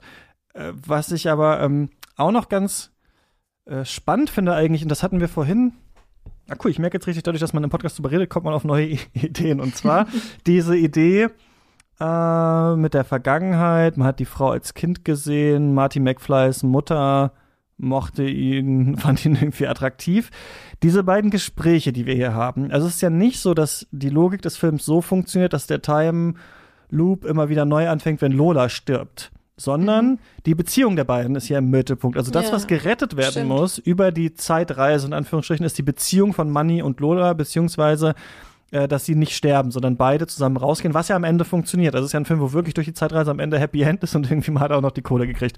Und ich finde ganz interessant, dass die Gespräche, die sie führen, Gespräche sind, die man natürlich auch vielleicht nicht als Gespräch gehabt hat, aber über die man schon mal nachgedacht äh, hat. Und das ist im ersten wirft Lola Money vor, dass er auch mit einer anderen zusammen sein könnte. Also er sagt irgendwie, er liebt sie und sie ist ganz toll und sie ist die beste Frau irgendwie für ihn. Und dann sagt sie, na ja, also das würdest du jetzt, wenn hier eine andere liegen würde, würdest du der das erzählen. Und äh, deswegen, es könnte ja auch eine andere für dich diese Rolle jetzt spielen, äh, die ich für dich spiele. Hättest du dich eben für wen anders entschieden, wären wir uns nicht über den Weg gelaufen und so, was ja offensichtlich stimmt.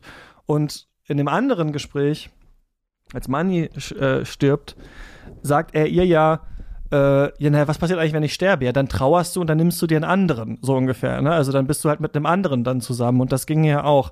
Und das ist, finde ich, wieder so ein bisschen diese Marty McFly-Ebene, dass äh, man sagen muss, ja, na klar, also wir sind halt durch unsere Beziehungen definiert und man hätte auch mit wem anders. Und wenn wir in einer anderen Zeit gewesen wären, weiß ich nicht, so, dann hätte ich vielleicht meinen Großvater attraktiv gefunden oder so. Aber es ist halt nun mal nicht so. Also wir sind halt so in den Beziehungen, in die wir jetzt sind, gekommen, durch halt unsere, äh, unser Aufwachsen, durch ähm, dadurch, dass wir uns kennengelernt haben und so weiter und auch dafür, dass wir uns gerade in der Liebesbeziehung füreinander entschieden haben.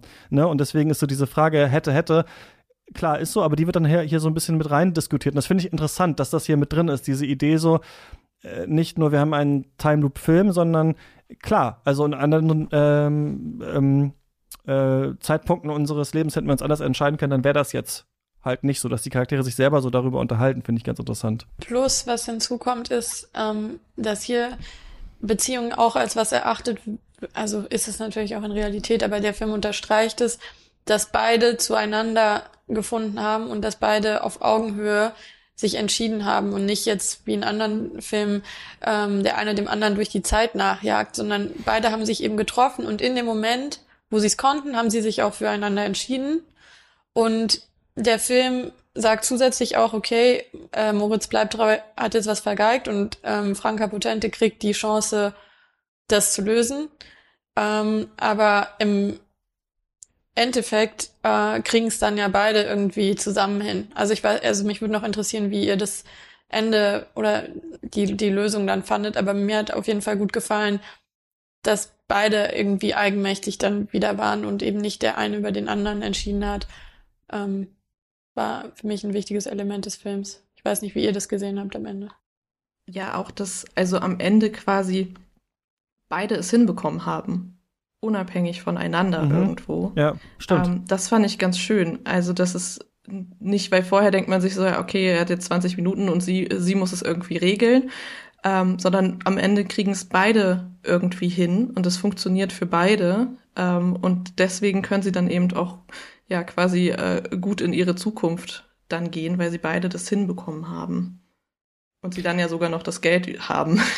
Ja, es stimmt, genau. Ja, das ist eigentlich ganz witzig. Wenn beide ihren Teil tun, dann wird es ja. sogar noch besser, als wenn einer noch vom anderen abhängig ist, genau, sagt der Film fast. Das ist eigentlich ganz witzig. Witzig ist ja auch, dass es so random passiert hier. Also, das ist ja immer eine Frage, die bei diesen Zeitreise-Filmen, äh, was ja auch auf der Videospiellogik ist, finde ich. Videospiele werden ja immer auch damit äh, beworben Stimmt. und verkauft, dass man, dass die Entscheidungen ganz große Konsequenzen haben, was oft spielerisch mhm äh, wenn wir große 3D-Spiele äh, uns anschauen, gar nicht programmiert werden kann, weil nicht so viel Aufwand da ist, dass jede Entscheidung dann irgendwie am Ende eine Konsequenz hat und jemand nochmal dann nach 20 Stunden kommt und irgendwas sagt. Aber hier geht's ja auch hier rum. Und wir haben, glaube ich, ja, entweder diese Idee, diese existenzialistische Idee, es liegt am Individuum, was das Individuum entscheidet, das hat dann große Konsequenzen und man ist darauf zurückgeworfen. Und dann haben wir diese andere, diese Butterfly-Effekt-Idee, naja, dann war die halt irgendwie im Casino und hat halt das Geld einfach gewonnen und fertig. So ungefähr. Das finde ich halt auch ganz witzig. Money läuft ja dann dem, We dem Typ einfach so über den Weg, ne? Und äh, holt sich dann mhm. das Geld zurück.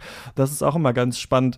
Das natürlich auch in Beziehungen. Es ist viel Zufall und es ja, ist auch ein bisschen tatsächlich geleitete Entscheidung eigentlich, ne, was Menschen zusammenbringt oder auch Beziehungen äh, funktionieren lässt. Und hier haben wir halt viel auch dieses, diesen Zufallsaspekt, ne, also den Plan, den sich Lola macht, der äh, funktioniert dann am Ende gar nicht so richtig, mit dem Vater zumindest, ja. Ja, genau, und aber auch dieser Zufallsaspekt in den ganzen anderen Figuren, ne? Weil gerade dieser, dieser Fahrradfahrer fragt ja am Anfang Lola, ob sie sein Fahrrad kaufen möchte. Mhm. Und sie verneint das und dann im Endeffekt äh, kauft sich der Obdachlose dieses Fahrrad. Ähm, und nur dadurch kann, ähm, kann er dann den Obdachlosen finden und ähm, die Tüte Stimmt, da ja. wieder entdecken. So, also es sind, es ist gespickt von äh, Zufällen, die aber irgendwie sich innerhalb dieses Time Loops aufbauen, würde ich sagen. Also dadurch, dass man sie hat das, das Kaufen irgendwie verneint und im nächsten Time Loop kauft dann jemand anderes das Fahrrad irgendwie. Stimmt, aber das ist interessant, dass es, dass die, ich glaube, schon Zeitreisefilme mit beidem immer spielen. Und das eine ist so ein eher humoristischer Aha-Effekt, der rauskommt, ah, weil sie da jetzt nicht hingegangen ist, war es am Ende er und das konnte aber mhm. niemand vorhersehen. Aber es ist trotzdem für die Person, die es sieht, angenehm zu, ach jetzt und deswegen hat das dann funktioniert oder sowas. Und gleichzeitig muss es aber auch immer diese Hard-Hitting, habe ich das Gefühl, äh, Entscheidungen geben, bei denen alles oder nichts äh, auf dem Spiel steht. Ja, damit man beides hat, dieses Emotionale und das mh, hm, Clevere vielleicht. Und trotzdem finde ich, wirkt es zu keiner Zeit in dem Film unplausibel, was passiert, obwohl es ex extreme Zufälle sind natürlich. Ähm, finde ich, nimmt man das ab und man hinterfragt auch die Loop-Situation überhaupt nicht. Ähm, Eigentlich wäre der Loop ja aber die Möglichkeit für Loda, es so lange zu pro, äh, probieren, bis es klappt, ne? Also wenn man normalerweise in diesen Loop-Filmen dann irgendwann die Montage, also dass wir sehen, es wird jetzt so oft wird dieser Tag gelebt, dass jetzt alles äh, auswendig äh, beherrscht wird und man weiß es mhm. genau, man hat quasi das Puzzle gelöst. Aber hier ist es eher eine magische Glaubensebene, oder? Sie geht jetzt ins Casino rein und gewinnt jetzt das Geld für die Liebe irgendwie und dann klappt's auch einfach so. Es ist ein Film, also es ist interessant, dass der Film noch, und ich, wobei ich fand ihn dann am Ende nicht mehr so ganz spannend, das liegt vielleicht auch daran, äh, ja, dass der Film trotzdem noch diese, diese Spannung für viele aufrechterhalten kann, obwohl man ja so weiß quasi, das ist ja eigentlich ein Loop. Ja, wahrscheinlich, weil es nicht so erklärt wird. Ne? Es wird ja nicht erklärt, du kannst jetzt immer wieder das durchspielen, sondern jetzt fängt es nochmal an, aber wir wissen halt nicht, ob es, äh, also den Gedanken hat man nicht, während man das sieht, oder dass man denkt, das fängt dann gleich eh nochmal an, hat sie noch einen Versuch, sondern wir haben das Gefühl, das Leben steht auf dem Spiel. Immer noch, obwohl wir es schon zum dritten Mal sehen. Genau, ja, die Spannung wird irgendwie nicht direkt durchbrochen. Das ist, wenn man einen Film hat wie Groundhog Day, da ist man irgendwann einfach eher genervt davon, dass er den Tag wieder und wieder und wieder erlebt. Ähm, zumindest ging es mir beim Gucken da ähm, so. Ähm, da fragt man sich dann wirklich so, okay, wann kommt denn jetzt mal die Lösung und was ist denn jetzt die Lösung? Und hier ist es eher so ein, okay, wie, wie schafft sie es? Also es geht gar nicht mhm, darum, ja. ähm, dass es eine Lösung geben muss, damit dieser Time Loop aufhört, sondern es geht einfach darum, dass sie quasi, ja, dieses ja, Level irgendwie schaffen muss. Stimmt, also, was sie macht sie anders? Was wird diesmal die Veränderung sein? Das ist eigentlich das, was die Spannung auch aufrecht mhm. erhält, weil man dann sich selbst fragt, was würde ich tun? Oder äh, genau, sollte sie da direkt mit der Knarre reinrennen, vielleicht zu ihrem Vater. Mhm. Trotzdem ist vielleicht noch eine Frage an diesen Film, wobei wir die auch später bei About Time besprechen können, weil About Time ja auch diese Idee hat, dass man immer wieder einen Moment äh, quasi durchlebt, bis er perfekt ist. Das, ähm, und das finde ich auch immer interessant, wenn man sich fragt, welche Superkraft hätte ich selbst gerne. Das ist ja hier beides mal nicht ganz selbst gewählt oder bewusst. Und bei Kate und Leopold mhm. sogar auch nicht so ganz. Also Lola, wir sehen, sie wacht auf, aber sie hat natürlich Stress. Sie denkt sich jetzt nicht, ah super, der Tag läuft nochmal, ich mache jetzt, was ich will, so ungefähr. Meistens ist es ja aber bei diesen Time Loop-Filmen so, gerade wenn nur eine Person äh, das kann, dass die so einen seltsamen äh, Vorteil gegenüber der anderen Person hat und dann quasi so perfekt, und da kommt dann wieder so ein Stalking-Aspekt rein, diese Person kennen kann, um dann am Ende irgendwie diese romantische Beziehung äh, zu ihr aufzubauen. So. Und das ist was, was wir natürlich später auch bekommen. Ne? Also vielleicht, genau, ich glaube, hier in dem Film ist es nicht so angelegt, äh, weil es nicht so wirkt, als wie eine Fähigkeit, die jetzt Lola ähm, bekommt oder sowas, die sie übervorteilt, aber ich glaube, später müssen wir auf jeden Fall auf den Aspekt nochmal äh, äh, zurückkommen. Ne? Ja. Ja, du hast es ja auch am Anfang erwähnt, also wir sind uns gar nicht mal so zu 100% sicher, ob Lola das hier überhaupt weiß, dass sie einen Time Loop ja. hat. Ähm, während ja sonst in dieser Art von Film sind die Leute sich immer alle bewusst davon, dass sie jetzt den gleichen Tag irgendwie nochmal erleben, sind irgendwie genervt davon oder lernen die Leute immer besser kennen, wie auch immer. Und bei Lola wissen wir das eigentlich gar nicht. Also ist es jetzt, wird sie jetzt einfach immer nur zack in die Situation wieder zurückversetzt? Ähm, oder kriegt sie wirklich mit? Also wir können vermuten, dass sie es irgendwie ein bisschen mitbekommt, aber ähm, so im Endeffekt klar macht uns der Film das nicht. Stimmt, du hast recht. Ja, es wird nicht, also wir merken, dass sie sich anders verhält, aber es ist nicht so, dass wir sie wirklich beim rationalen Überlegen beobachten, wie kann ich es jetzt anders machen als in den Loops davor. Ne? Der Film wäre auch lesbar, dass wir einfach nur drei verschiedene Versionen dieser mhm. Geschichte sehen, dass es eigentlich komplett unbewusst ist, ne? Ja, bei Sliding Doors mit Gwyneth Paltrow ist es auch so, da weiß sie es auch gar nicht. Also das ist, da ist es nicht mal genau in Universe. Es könnten auch einfach, also da sehen wir quasi diese, wie die, die Tür der Bahn geht zu und äh, einmal schafft sie es reinzukommen und einmal bleibt sie draußen und dadurch äh, kriegt sie dann mit, ob, sie, ob ihr Freund sie hintergangen hat oder nicht. Mhm. Oder dass er das gemacht hat. Und dadurch bleibt sie einmal mit ihm zusammen und wir sehen diese eine äh, dieses eine Leben und dann einmal nicht und sehen wir das andere Leben. Das wäre eher so diese Idee von, wir sehen einfach parallele äh, Realitäten. Und ich würde mal sagen, der Effekt, und deswegen kann man, glaube ich, auch Lola Rent mit in, zumindest in diese Folge mit reinnehmen. Wie bewusst ist das, ist ja nicht unbedingt wichtig für die Fragen, die das stellt. Ne? Das ist, also mhm. das ist, ich würde sagen, die Bewusstheit, da knüpfen dann andere Fragen an, das stimmt, aber trotzdem ist es natürlich interessant, diese Loops zu sehen und sich zu fragen, was erzählt denn der Film über Entscheidungsfreiheit und ähm, genau über die Versuche, die man hat und das Wahrnehmen von Zeit. Ich glaube, du mochtest den gerne, ne, äh, äh, Clara? Sliding Doors? Ähm, Sliding Doors finde ich ähm, sehr gut gedreht und auch ähm, die Hauptfigur interessant dargestellt. Es hat ein paar erzählerische Schwächen, aber man kann ihn durchaus ähm, anschauen, um ja die Frage zu eruieren, was was wäre wenn äh, wird da auch auf die Spitze getrieben, natürlich, ja.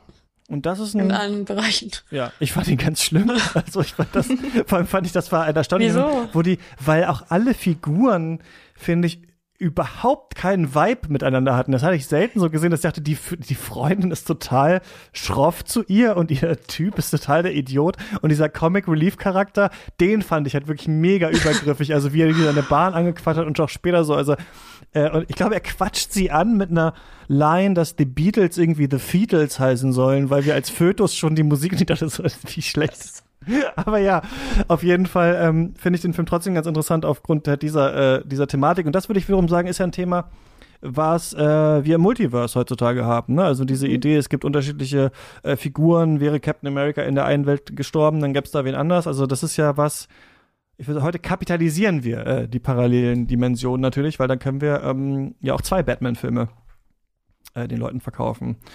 Zum Beispiel. Kate and Leopold, alle Zeitreisefilme, alle Zeitreise-Romcoms, über die wir sprechen, sind von Männern äh, gedreht. Dieser Film von James Mangold ist übrigens ganz witzig, weil äh, diese beiden äh, Figuren, die hier drin sind, einmal Hugh Jackman, äh, Schauspieler Hugh Jackman und Leaf Schreiber, später auch in diesen Wolverine-Film äh, zusammenspielen werden, die auch von James Mangold sind. Also er hat dann später noch diese Wolverine-Sachen mit äh, Hugh Jackman äh, gemacht. Und hier ist es so, dass Leaf Schreiber ein verrückter Professor ist, der ein Zeitportal entdeckt hat in die Vergangenheit und zwar ins Jahr 1876. Und da sein Großvater ist es, glaube ich, äh, Leopold, äh, beobachtet, der ihn aber sieht und ihm dann folgt und durch dieses Portal quasi zu, äh, in die Zukunft reist zu ähm, Mac im New York der Gegenwart, beziehungsweise im äh, New York von 2001. Sie ist eine ähm, Marktforscherin, oder? Sie, am Anfang sehen wir sie, wie sie da diese Kinotest-Screenings macht, was ja ganz witzig ist, weil es auch um Film geht und sowas. Sie ist eine ja. Karrierefrau. Sie äh, ist ähm, ja, steht mit beiden Beinen im Leben, lässt sich nichts erzählen. Und über fast den ganzen Film glaubt niemand der äh, Hugh Jackman-Figur, Leopold, dass sie überhaupt aus dem Jahr 1876 äh, kommt. Leaf Schreibers Figur, der Professor, wird sofort aufs Abstellgleis gestellt, indem er einfach in so einer geschlossenen Anstalt äh, dann ist, nachdem er in, in den Fahrstuhl runtergefallen ist. Und dann sehen wir einfach nur halt genau Kate und Leopold, die irgendwie Zeit miteinander verbringen und sich dann ineinander verlieben. Und ich fand es interessant, diesen Film mit reinzunehmen. Äh, ähm, Elena, du hast ihn jetzt nicht äh, noch schauen können vor der äh, Folge, weil diese Ebene, Person verliebt sich in historische Figur, etwas, was durch den Handlungskniff der Zeitreise möglich wird, irgendwie interessant ist für mich und interessante äh, Komplikationen mit sich bringt. Und ich tippe mal auch so ein bisschen der ein Teil vom Vampirkino auch ist, also vor allem auch Twilight und sowas. Eine Figur ist viel älter eigentlich aus einer anderen mhm. Zeit. Und wie werden quasi Geschlechterrollen dadurch dargestellt und wie wird auch äh, diese Idee einer Verklärung der Vergangenheit irgendwie dargestellt. Und das fand ich einfach in diesem Film ganz spannend, obwohl es ja eigentlich an sich eine harmlose ähm, ist. Äh, Atlanta, wie fandest du das hier? Ja, also ist jetzt persönlich kein Film, der mir jetzt super gut gefällt, aber ähm, es lohnt sich auf jeden Fall darüber zu diskutieren, weil er eben ja viele Punkte, die du ja gerade genannt hast und weitere Punkte aufmacht, die spannend sind und insbesondere jetzt auch für die Zeitreisethematik ähm, relevant ist, weil der Film sofort ja mit einer Diskussion auch darüber einsteigt, was Zeit bedeutet und dass ähm, man sich die Zukunft eben nur vorstellen kann und die äh, Vergangenheit sich selber quasi aus dem zusammenbastelt, was man an Informationen hat, ähm, ist an, an sich cool gemacht. Ein Kernproblem, was ich mit der Auswahl der Epoche und der Figur hat, die habe, die ähm, durch die Zeit reist, also mit Leopold, ist das, in was sich Kate verliebt, nicht nur was ist, was aus einer anderen Zeit ist, sondern auch massiv damit verknüpft ist, aus welchem Stand er kommt. Also dass er eben ja. ein äh, Duke ist. Und ähm, da, das verstehe ich wahrscheinlich auch, dass der Film vielleicht auch aus der Idee kommt, dass ähm, Darüber machen sie sich ja noch lustig, dass sich vielleicht eine Frau irgendwann mal wünscht, dass ein Prinz auf einem weißen Pferd sie rettet. Passiert auch in dem Film. Aber das finde ich so ein bisschen schade, dass viele Elemente, die aufgebracht werden, warum die beiden nicht so richtig zusammenpassen, nichts mit der Zeit zu tun haben, sondern damit zu tun haben, dass er äh, versucht eben an, an so gewissen ähm, in Anführungsstrichen Standes äh, Habitus-Themen festhält. Also bei dem, bei dem ähm, Fertiggericht essen, wenn er dann immer aufsteht vom Tisch, wenn, wenn sie auch aufsteht, ja, okay, das sind halt Tischmanieren, die er durchsetzt. Das ist jetzt aber nicht komplett aus der Zeit gefallen. Das ist eigentlich nur sein Outfit, das er trägt. Und da finde ich, funktioniert der Film für mich nicht so gut. Das ist, glaube ich, das witzige Bild, das der Film zeichnet und was ich so interessant finde, diese Sehnsucht danach mit einer Figur aus der Vergangenheit äh, äh, zusammen zu sein. Was sagt nochmal der Vater in About Time? Er sagt doch auch irgendwie Shagging, äh, was irgendwie auch irgendeine so Frau. Ja, er hätte gerne, gerne, die schöne Helena. Ja, schon ähm, Helena von mit der hätte gerne äh, genau, äh, geschaggt, sagt dann der Vater zum Sohn, irgendwie so nach zehn Minuten im, im Film. Und ähm, das ist ja interessant, weil hier so ein Männerbild verkauft wird, das ähm, im Jahr 1876 anscheinend besser war, als es heutzutage ist oder beziehungsweise im Jahr 2001. Und was sind genau die Gründe dafür? Das eine sind diese Manieren, ne, also so Tischmanieren, mhm. äh, Höflichkeit und sowas, was irgendwie anders ist. Die andere Sache, die ich sehe, ist Bildung. Also was der Film schon aufmacht, ist diese Idee, dass, und das ist ja auch interessant tatsächlich, das kann man ja nicht verneinen, dass die Leute, die früher gebildet waren, viel mehr, also zumindest im Verhältnis zu dem, was in der Zeit zu wissen war, gewusst haben, als wir so heute wissen über die Welt eigentlich. Also wir, dass, dass es diese Universalbildung noch gab, dass ja. man unfassbar viel gelesen hat, dass man offensichtlich nicht abgelenkt wurde durch Fernsehen und sonst was, sondern halt äh, sehr viel so in den Details über die Dinge wusste und dadurch so eine Art von Kultiviertheit quasi natürlich hat, mhm. äh, die vielleicht heutzutage die Leute nicht mehr ganz haben, obwohl die natürlich auf andere Arten weiterentwickelt sind. Und dass man natürlich aus der Zeit kommt, aus der auch Kunstwerke von heute kommen, die man dann halt auch kennt irgendwie so. Und das ist auch noch so eine Sache. Ne? Er war dann irgendwie dabei, er war im Louvre im Keller und weiß ich nicht was. Aber ich finde der Film, äh, und das ist ja bei vielen Romcoms so, erklärt uns nicht richtig, warum die überhaupt zusammen sein. Also vor allem, warum er auch so daran interessiert ist oder sowas. Das wird gesetzt und ich fand halt interessant, dass genau dieses Night in Shining Armor, es gibt auch diesen, hat auch jemand neulich mir auf Twitter vorgeschlagen, uh, The Night Before Christmas, so ein Netflix-Weihnachtsfilm, wo dann auch tatsächlich so ein Ritter aus Stimmt, dem Mittelalter ja. kommt und wo ich so denke, das ist wahrscheinlich nicht die beste Wahl für einen Partner. Jemand, der irgendwie 800 Jahre zurück seine, äh, seine Einstellung äh, so geformt hat. Aber es ist natürlich eine Fantasie, die bedient werden soll irgendwie. Und ähm, ja, das macht der Film halt hier, ne?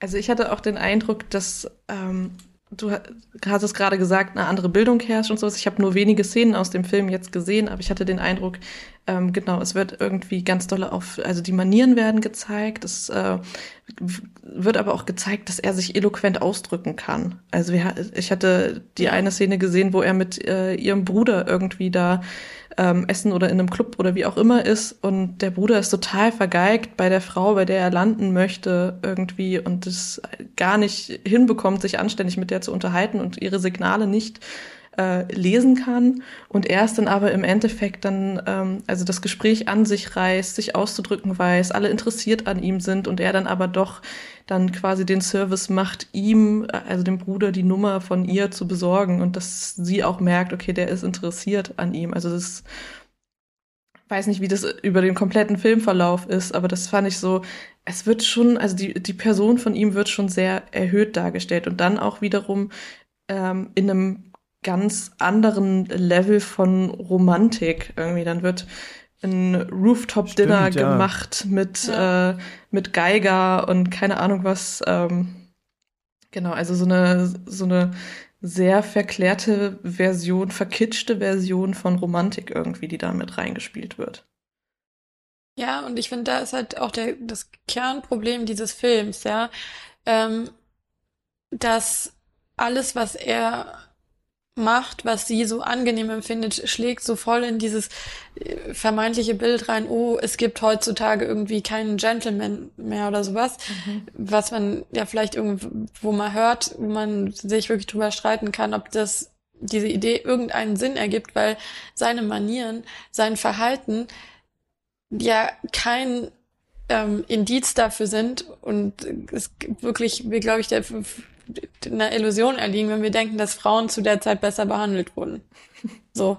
Also, mhm, genau. Äh, das ist ja, ist ja Quatsch und die Manieren heißen auch nicht, dass er sie jetzt in irgendeiner Weise mehr wertschätzt, als es ein Mensch aus der Jetztzeit könnte, sondern er hat einfach bestimmte Verhaltensweisen gelernt, von denen er denkt, dass die von ihm erwartet werden. Mhm. Nichts weiter. Und natürlich mag er als Einzelperson ihr gerne zeigen, dass er sie lieb hat. Und also ich finde auch durchaus, dass man sich in diesen Leopold in dem Film verknallen kann. Aber es hat eigentlich nichts mit, mit der Zeitkomponente zu tun. Und der mhm. Film verharmlost komplett, dass äh, die Karrierefrau, die McRyan ist, wenn sie in seine Zeit zurückfällt, wirklich alles, was sie kennt, an Freiheiten, an Rechten einfach mal mhm. äh, am Zeitportal abgibt. Ja, Interessantes die, Ende, ja. Ja, und die, äh, die am meisten gelikte Letterbox Review ist übrigens, und das fand ich ganz interessant, That Eternal Dilemma, ja. Marrying Hugh Jackman or Being Able to Vote. und das fand ich auch, also, dass sie wirklich alles aufgibt dafür. Ähm, ich weiß nicht, ob das ein erstrebenswertes Ende ist. Total, das hat mich auch verwundert. Und gleichzeitig ist es natürlich ein klares Ende irgendwie, in das es geht, aber ich glaube, du hast es gut beschrieben. Der Film muss eigentlich, um damit durchzukommen, also, wenn wir sagen, es gibt so eine grundsätzliche Idee von früher gab es noch Gentlemen und wie wäre es denn jemanden aus der Zeit zu heiraten, würde man heutzutage, äh, würde man direkt nach irgendwie fünf Minuten drüber nachdenken, nee, wäre wahrscheinlich nicht so gut, ne? Wahrscheinlich wäre das ziemlich misogynes Arschloch und äh, er hätte gar nicht mit ihr überhaupt gesprochen oder sowas da, sondern gedacht, sie kocht jetzt das Essen oder weiß ich nicht was.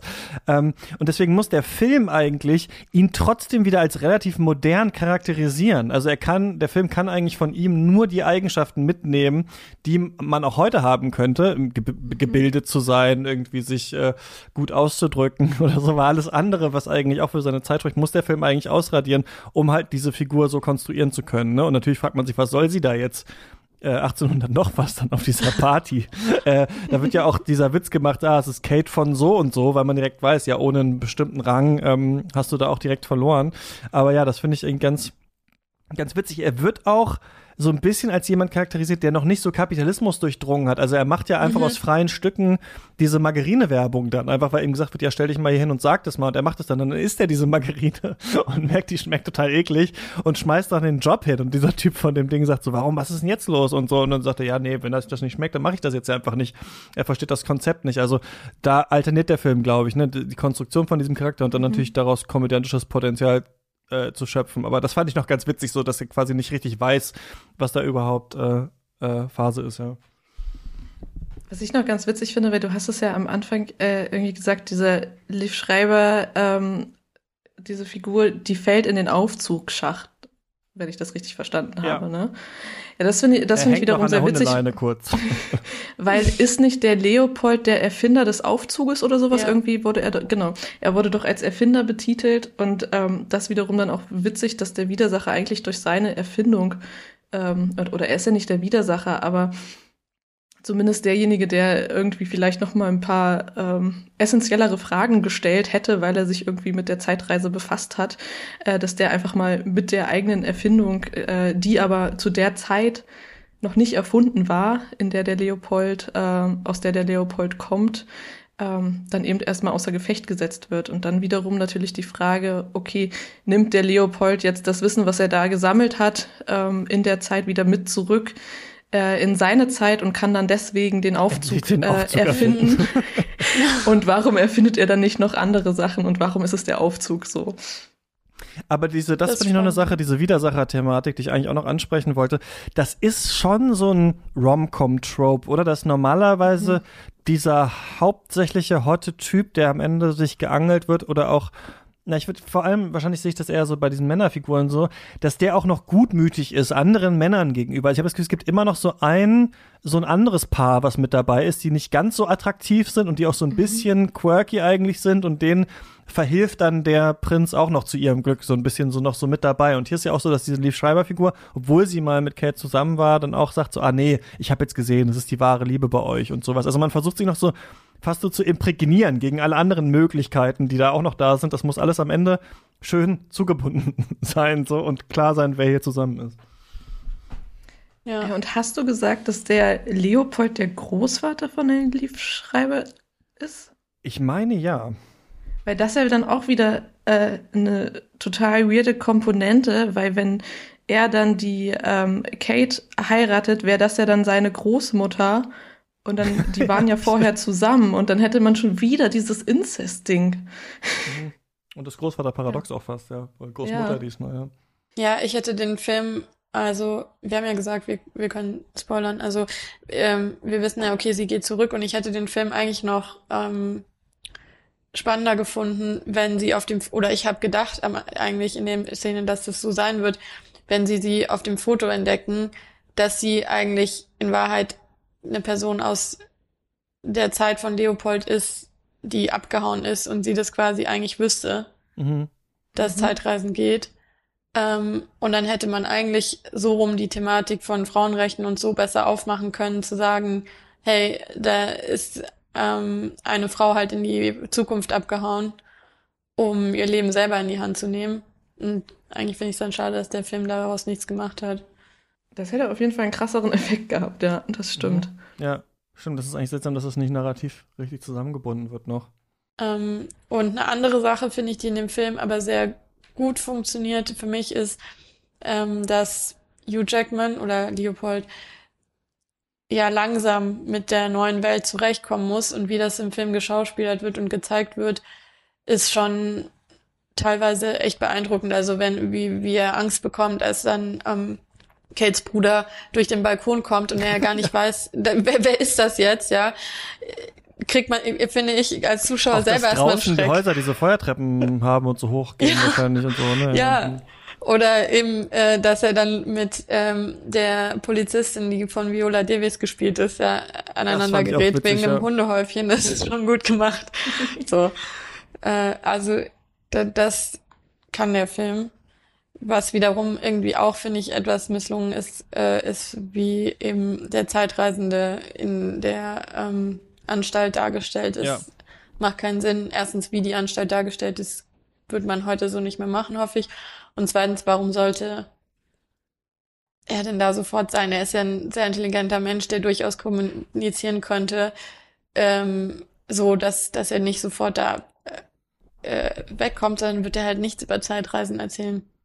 Ja, also, Logik ist ja, glaube ich, keine große Kategorie, ne, bei diesen, bei der Konzeption des Films. Das merkt man hier auch schon. Ich fand so, dass der Film äh, auch viel schafft, dadurch zu erzählen, dass es relativ aufwendig dann doch gemacht ist. Also wir sind dann tatsächlich da auch irgendwie 1800 irgendwas und dann sind wir da und dann fallen wir da durch dieses Loch und dann ist da, sind wir da im Büro des verrückten äh, Professors, in dem die ganzen Karten da so an der Wand sind und sowas und er und dann kommt Mac Ryan rein, die auch ihr ganz eigenes Ding hat und die brüllen sich alle die ganze Zeit nur an, die Leute, dieser Hund bellt die ganze Zeit im Hintergrund. Ich habe das Gefühl, der Film versucht auch durch Effekte und Lautstärke auch viel zu übertünchen, um erstmal auf diesen mhm. Modus zu kommen, okay, der ist jetzt hier und tapst jetzt durch die Welt mhm. und ähm, man glaubt ihm halt nicht so richtig, dass er aus der Zeit ist. Das ist ja auch noch so ein Element, das der Film hat. Wie lange würde das nicht auffallen? Also die Leute denken ja auch, das ist vielleicht auch was, ne? Diese ironische Gesellschaft. So, die Leute denken halt auch irgendwie, es ist ein Gag oder der spielt was oder das juckt die aber auch nicht so richtig, dann wer das ist. Naja, der wird schon so sein. Na gut, mal gucken. Also auf jeden Fall stimmt das halt nicht, was er erzählt. Das finde ich halt auch ganz, ganz lustig. Aber äh, ja, ich finde trotzdem, dass das noch was ist, was ähm, äh, es gibt, das hat meine Mutter nämlich früher gelesen. Und ich glaube, jetzt weiß ich dann auch warum, als ich solche Filme gesehen habe, recherchiert habe. äh, es gibt diese Outlander-Reihe von Diana mhm. Gabaldon, die standen bei mir in der Kindheit nämlich auch immer rum, diese Bücher äh, die so ein bisschen Highlander-mäßig, also bei Highlander ist es ja so, dass dieser Typ irgendwie unsterblich ist und äh, dann immer mm, aus den, weiß nicht, schottischen Highlands oder was, äh, dann jetzt hier in, in die Jetztzeit kommt und da diesen ewigen Kampf auskämpfen äh, muss. Ich habe das nicht äh, gesehen, das wird irgendwann mal passieren. Und bei Outlander geht es darum, dass eine Frau, ich glaube, Anfang 1900 irgendwas, äh, zurückreist dann in diese Zeit und dann da auch lebt. Also diese Idee, man reist zurück in der Zeit und ähm, entweder man selbst reist zurück in der Zeit und fängt da eine Beziehung an oder jemand reist in die Zukunft und mit der Person fängt man dann eine Beziehung an. Ich finde das einfach ein interessantes Motiv, bei dem ich das Gefühl habe, es ist noch nicht so ganz, äh, also es ist nicht so, dass man, mh, als ich gesucht habe und geguckt habe, was gibt's da noch für Fans von Outlander, was für Filme gibt's da noch, dann werden so Sachen wie Pride and Prejudice und diese ganzen Sachen empfohlen. Mhm. Also ich habe das Gefühl, es ist noch nicht komplett ausgeschlachtet oder sowas. Es gibt das schon, aber ähm, mir sind nicht zehn Filme direkt eingefallen, bei denen das so ist, dass jemand mit irgendwem aus dem Mittelalter zusammen ist oder dass äh, jemand mit jemandem aus der Westernzeit oder so zusammen ist. Es gibt das immer so als Beziehungsoption in Zeitreisefilmen manchmal, dass es da so ein Love Interest oder so gibt. Eventuell entsteht auch eine Beziehung, aber so als Filmgenre, ähm, ja, fand ich das einfach interessant. So diese Idee, was wird rein projiziert in diese Zeit, weil klar, man könnte ja zusammen sein, man könnte ja hinkommen und zusammen sein, aber wie würde das eigentlich wirklich funktionieren, ist eigentlich ein interessantes Thema. Ja, und mit dem Reinprojizieren, finde ich, ähm, macht der Film ja auch noch eine Sache gut, dass mh, mm, Leopold für die drei anderen Hauptfiguren ja auch eine Art ähm, Projektionsfläche für ihre eigenen Sehnsüchte ist, weil sie, ähm, klar, für, für Kate das darstellt, was sie vielleicht an anderen Männern nicht findet, ähm, für den Bruder aber ist er auf einmal ein ganz toller Schauspieler, weil der Bruder selber gerne Schauspieler wäre. Mhm. Und für den Ex-Freund ist er jemand, der halt ähm, die Zeit repräsentiert, für die er sich ganz doll interessiert. Also, mhm. Also dass jeder auch eine andere Sehnsucht hat, was diese, was diese Zeitreise angeht, finde ich, zeigt der Film auch noch ganz, ganz gut. Das hat mir noch gefallen. Ja, aber für uns wäre es nichts, oder? Mit irgendwem 1603 eine Beziehung anfangen, ich stelle es mir anstrengend vor. Ich stelle es mir auch anstrengend vor, da können die Manieren noch so gut sein. Ich stelle mir gut, vor, wie Leute in der Zukunft so. sich so denken, so, oh Gott, von 2022 bitte nicht, bitte niemanden. Ja. Also Hugh Jackman aus dem Jahre 2001 würde ich schon machen. Ja, das. ich glaube, da ist was angekommen.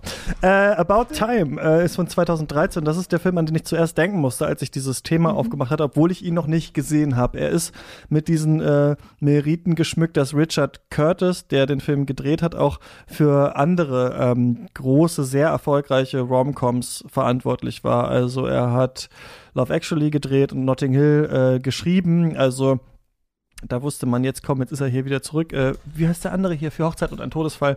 Er hat er auch geschrieben, also ein ähm, einer, der hier nicht seine erste Rom-Com macht. Und die Hauptfigur spielt Donald Gleason, der ähm, von seinem Vater, nämlich Nighy, an seinem 21. Geburtstag erzählt bekommt, die Männer in unserer Familie können durch die Zeit reisen. Die Zeitreise funktioniert hier folgendermaßen. Man muss sich in, äh, muss in die Dunkelheit, also sich zum Beispiel in einen Schrank reinstellen oder in den Keller gehen oder weiß ich nicht was, die Fäuste zusammenballen und dann kann man zu einem früheren Zeitpunkt in seinem Leben zurückkehren. Man ist dann aber auch, das ist anders als bei normalen Zeitreisen, in diesem Körper von damals oder in der Situation irgendwie noch drin.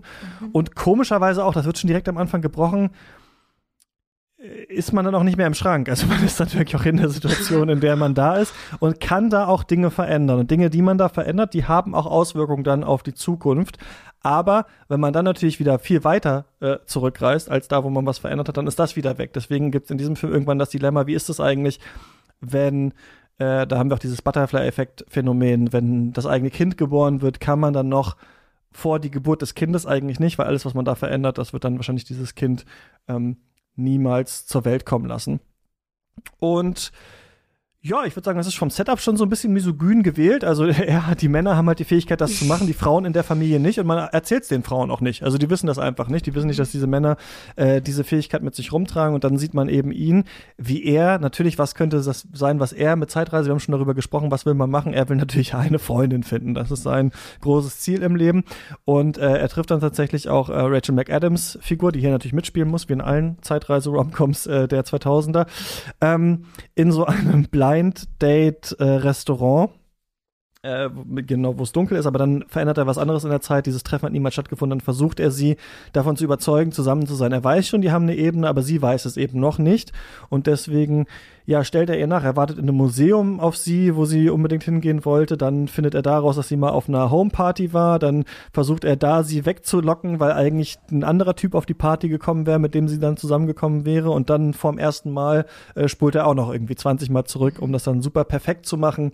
Und dann später, was ja Romcoms auch so an sich haben, aber ich finde bei diesen Zeitreise-Romcoms, gerade den moderneren, also auch Time Traveler's Wife und so, ist durch diese Zeitdimension natürlich auch immer diese Familiendimension, was ist mit den Eltern, was ist mit der Vergänglichkeit und so weiter drin. Und das ist hier auch eine ganz große Ebene in diesem Film. Was ist mit der Beziehung zwischen äh, Domhnall Gleeson und seinem Vater, ähm, die ja beide in der Zeit reisen können. Und dann wird das fast eher so ein Film über dieses äh, Problem. Und Rachel McAdams darf dann mit den zehn Kindern oder was die, die dann haben, sich ähm, begnügen. Wir haben schon so ein bisschen negativ hier über den Film ähm, gesprochen, über, über, oder über Aspekte des äh, Films. Äh, Lena, was hältst du davon? Äh, ja, ich kann die negativen Aspekte auf jeden Fall auch nur unterstreichen, habe aber trotzdem einen unglaublichen so also Softspot für diesen Film, mhm. ähm, weil er mich irgendwie jedes Mal, wenn ich ihn gucke, wieder bekommt und das aber eigentlich auch wirklich eher ähm, nicht über die Beziehung von den beiden, ähm, sondern eher über diese ähm, Vater-Sohn-Thematik. Ähm, und ich finde das, also erstmal finde ich, dass der Film es schafft, ähm, alle Figuren sehr liebevoll darzustellen und auch aber irgendwie allen Figuren was, was Verrücktes mitzugeben.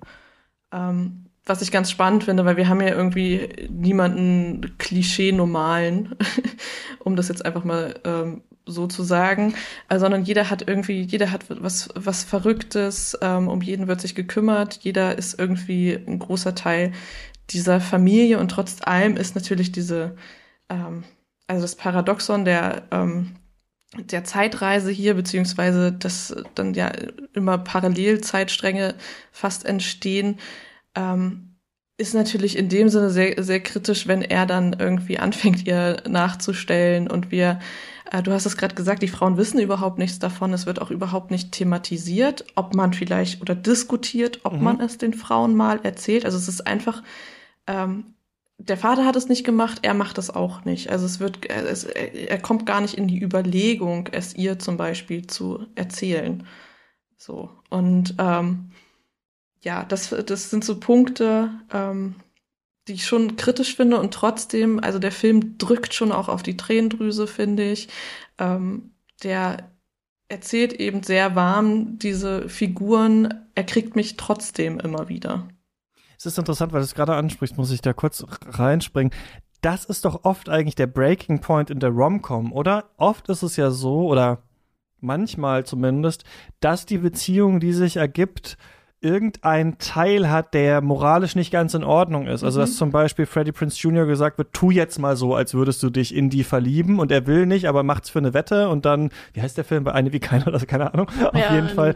Ähm, oder Kiss Me war da der Song auf, aus dem Film, irgendwie so, da klingelt was. Ja, das ist der Song, ja. Ähm, und dann verlieben sie sich aber wirklich und wir wissen, die sind schon füreinander mhm. bestimmt. Es klappt ja, aber dann kommt raus, wie du hast es nur vorgespielt eigentlich. Ne? Und ich finde, das wäre eigentlich auch der Breaking Point für diesen Film, dass sie das rausfindet und dann, dass die da irgendwie drüber müssen zusammen. Aber das ist hier ja. nicht so. Der Film wählt, wählt dann einen anderen Fokus, ja. Genau, sie erfährt das gar nicht, dass die sich eigentlich vorher schon zweimal kennengelernt haben. Und das finde ich ja auch interessant, weil ich stelle mir vor, wie ist man in der Situation? Man weiß, also man, man selber hat ja eigentlich ein ganz anderes erstes Kennenlernen ähm, als die Partnerin dann in dem Sinne. Also das stelle ich mir auch, auch irgendwie schwierig vor, dass man das dann wieder versucht auszublenden, weil spricht man ja schon mal irgendwie in so einer Beziehung drüber, könnte ich mir vorstellen jetzt. Mhm. Ja, er muss halt auch die ganze Zeit lügen, damit das ja. in der Realität funktioniert, weil er kann, ja, also im normalen ja, Alltag kann das ja nicht untergehen, normal. Genau, dass er Sachen muss weiß, ja auch, niemand weiß. Ja, er muss sich ja auch immer entschuldigen. Also sobald für ihn eine Situation irgendwie schief läuft, entzieht er sich der, entschuldigt sich und geht in, in den Schrank. So, genau. Und dann gibt es ja tatsächlich auch einmal diesen Moment, wo das fast bricht, wo er eben der Situation nicht entfliehen kann, weil sie da so in einem Streit sind, ähm, dass sie ihn da festnagelt und er eben das, den Raum nicht verlassen kann. Ähm, das wird dann im Endeffekt nur dadurch gebrochen, dass der Streit nicht mehr existiert, weil dann eben ähm, ein Telefonanruf kommt. So, und dadurch, durch, durch den Inhalt des Telefonanrufs dann eben mhm. quasi der Streit nichtig gemacht wird. So, aber im, ansonsten ist er komplett inkonsequent und kann sich keiner, ja, keiner Situation richtig stellen, sondern muss immer sofort fliehen. Ja, finde ich aber gar nicht so schlecht. Ich, ich bin noch zwiespältig diesem Film gegenüber. Ich finde vieles problematisch, aber ich finde das Problematische gerade auch interessant an dem Film. Also, mhm. dass er auch als so ein eigentlich widerlicher Wurm, also der Film stellt es nicht so dar, ne? Also ich finde, das ist eine nee. extra Ebene, die man selber hat beim Schauen, wenn man nicht jetzt völlig ja. sich dem hinwirft und sagt, na gut, so ist das jetzt halt. Sondern irgendwann denkt man ja, Moment mal, was ist dann eigentlich? Und das finde ich aber nicht so schlecht beobachtet, dass vielleicht ja, vielleicht auch mein erstes Treffen doch ein bisschen fingiert war. Man hat vielleicht, oder Leute, bei mir war das jetzt glaube ich nicht so, aber irgendwen gesehen und dann wusste man, die Person geht eh hier essen und dann ist man halt auch da gewesen oder sowas, ne? Was jetzt kein großer Verrat ist oder sowas, aber schon auf eine Art halt gestaged ist. Man wusste, eine Person, die man mag, geht vielleicht auf das Konzert, dann geht man da auch hin, dann quatscht man die an und sowas. Die Person wusste das aber nicht genau und man erzählt es vielleicht nicht im ersten Treffen so ungefähr. Und das Liebe und Dating halt auch sowas hat, weiß ich nicht, wo äh, Leute vielleicht, wenn sie Superkräfte hätten, nicht immer fair spielen würden, eigentlich, ne? Weil es weiß ja niemand quasi, dass das so ist. Das finde ich an sich äh, interessant auf jeden Fall an dem Film, dass das hier drin ist, dass der eigentlich irgendwie so eine abgründige Seite hat, äh, die so ein bisschen sowas sagt, wie ja, Beziehungen basieren auf auch irgendwie so ein bisschen auf Verrat und auf Lügen und weiß ich nicht was, finde ich irgendwie ganz interessant. Aber das äh, widerspricht, glaube ich, der Botschaft, die der Film selbst denkt äh, dass er sie vermittelt. Ja, ich glaube nicht, dass es dem Film bewusst ist. Und ich muss schon sagen, dass für mich, also persönlich, äh, also mir würde es nicht wehtun, wenn der Film aufgrund irgendeines Butterfly-Effekts oder so dann nicht, nicht existieren würde. Weil ich also drei Probleme mit dem Film habe, von dem sich alle drei auch in den Zeitreisen manifestieren, aber einfach auch schon im Ton liegen. Und klar, ihr habt also ja schon angesprochen, wie mit Frauen umgegangen wird, ähm, dass den Frauen, also dass bei denen im Leben rumgefischt wird und die das nicht ja. gar nicht hinterfragen, nicht wissen, denke ich mir, geht's noch. Und aber auch im Kleinen ähm, der Ton einfach nicht okay ist. Also mein, man kann ja für mich aus über Humor streiten und manche Witze in dem Film sind ja gut geschrieben, so, aber manchmal geht's zu weit. Also wenn mir ein Typ beim ersten Date sagen würde, er fragt sich bei Prostituierten, ob die eigentlich noch Spaß am Sex haben, als, als Gleichnis für, ob sie Spaß am Lesen hat, weil sie Lektorin ist, sorry, da würde ich aufstehen und gehen. Und ich, also, so. Und sowas kommt, kommt andauernd irgendwie, ja. wie er seine, ihre beste Freundin äh, beschreibt, die sah aus wie eine nette Prostituierte. Wenn sie das Kleid anhat, kann, sagt er, du kannst dich entscheiden, ob du ein Zwerg oder eine Prostituierte sein willst. Der Vater, haben wir schon angesprochen, hätte die Zeitreise auch irgendwie äh, für ein Sexdate mit der schönen Helena verwendet. Das sind alles so Sachen, wo ich mir denke, was ist denn los mit diesem Tim? Und die anderen Figuren machen es genauso. Die Mutter sagte, ähm, Mary dann, und da, da habe ich erst gehofft, es ist ein Scherz, aber eigentlich sagt sie es nicht, als wäre es ein Scherz. Ähm, ja, zu hübsch sein ist auch nicht gut, weil wenn äh, du hübsch bist, kannst du nicht mehr lustig und nicht mehr schlau sein. Und nur solche Sprüche, mhm, ein, ja. eine nach dem anderen. Ja.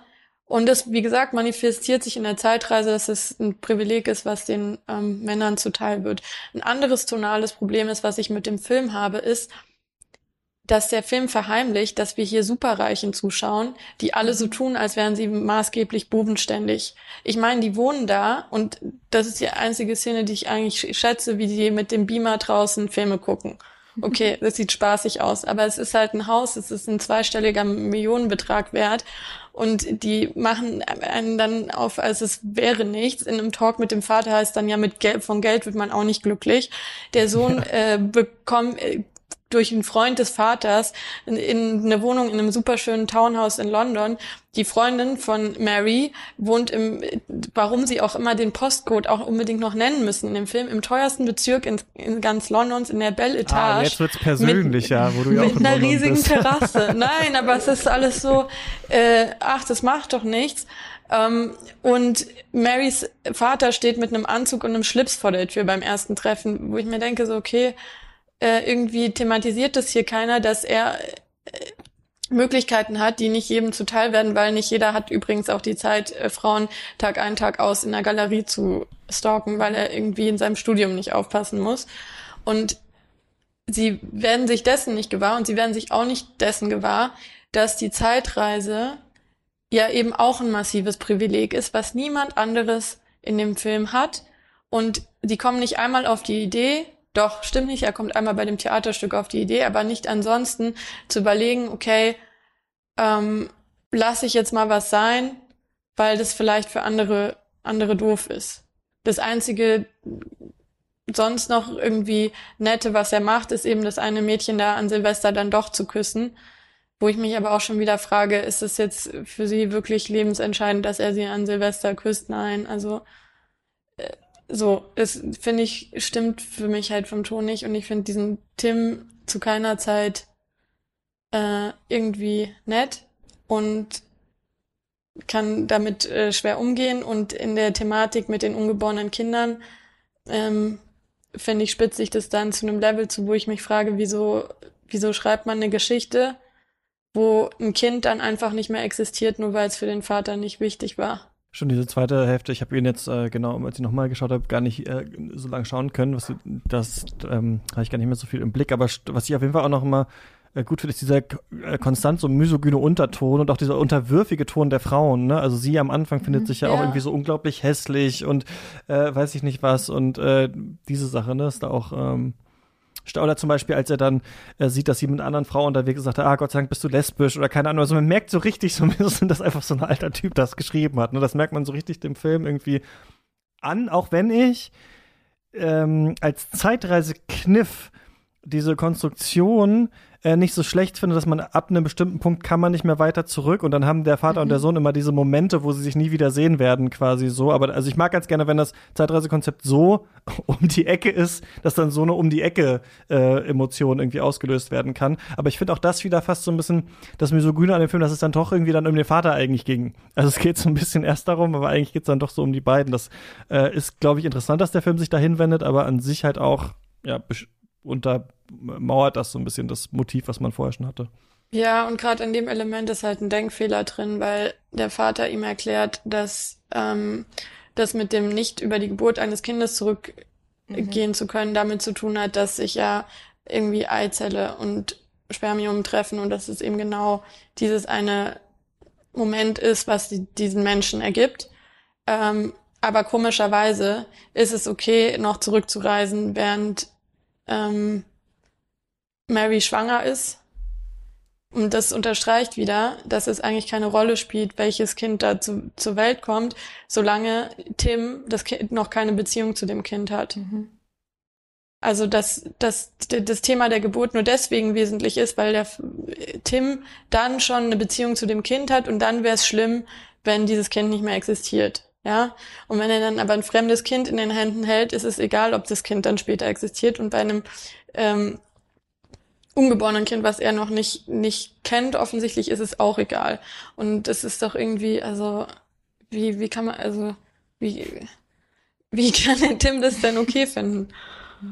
Daran habe ich mich aber auch aufgehängt an diesem Satz von dem Vater, dass es äh, äh, alles okay ist äh, bis zur Geburt. Ähm, da habe ich auch gedacht, so, naja, aber das hat ja schon stattgefunden. Und ich meine, ähm, ob es jetzt ein Junge oder ein Mädchen ist, ist auch, äh, also diese, das, wie du sagst, die Beziehung noch nicht äh, für ihn anscheinend aufgebaut ist und deswegen ist es okay, halt eben ähm, dann weiter zurückzureisen. Ähm, ja, das daran habe ich mich auch aufgehängt.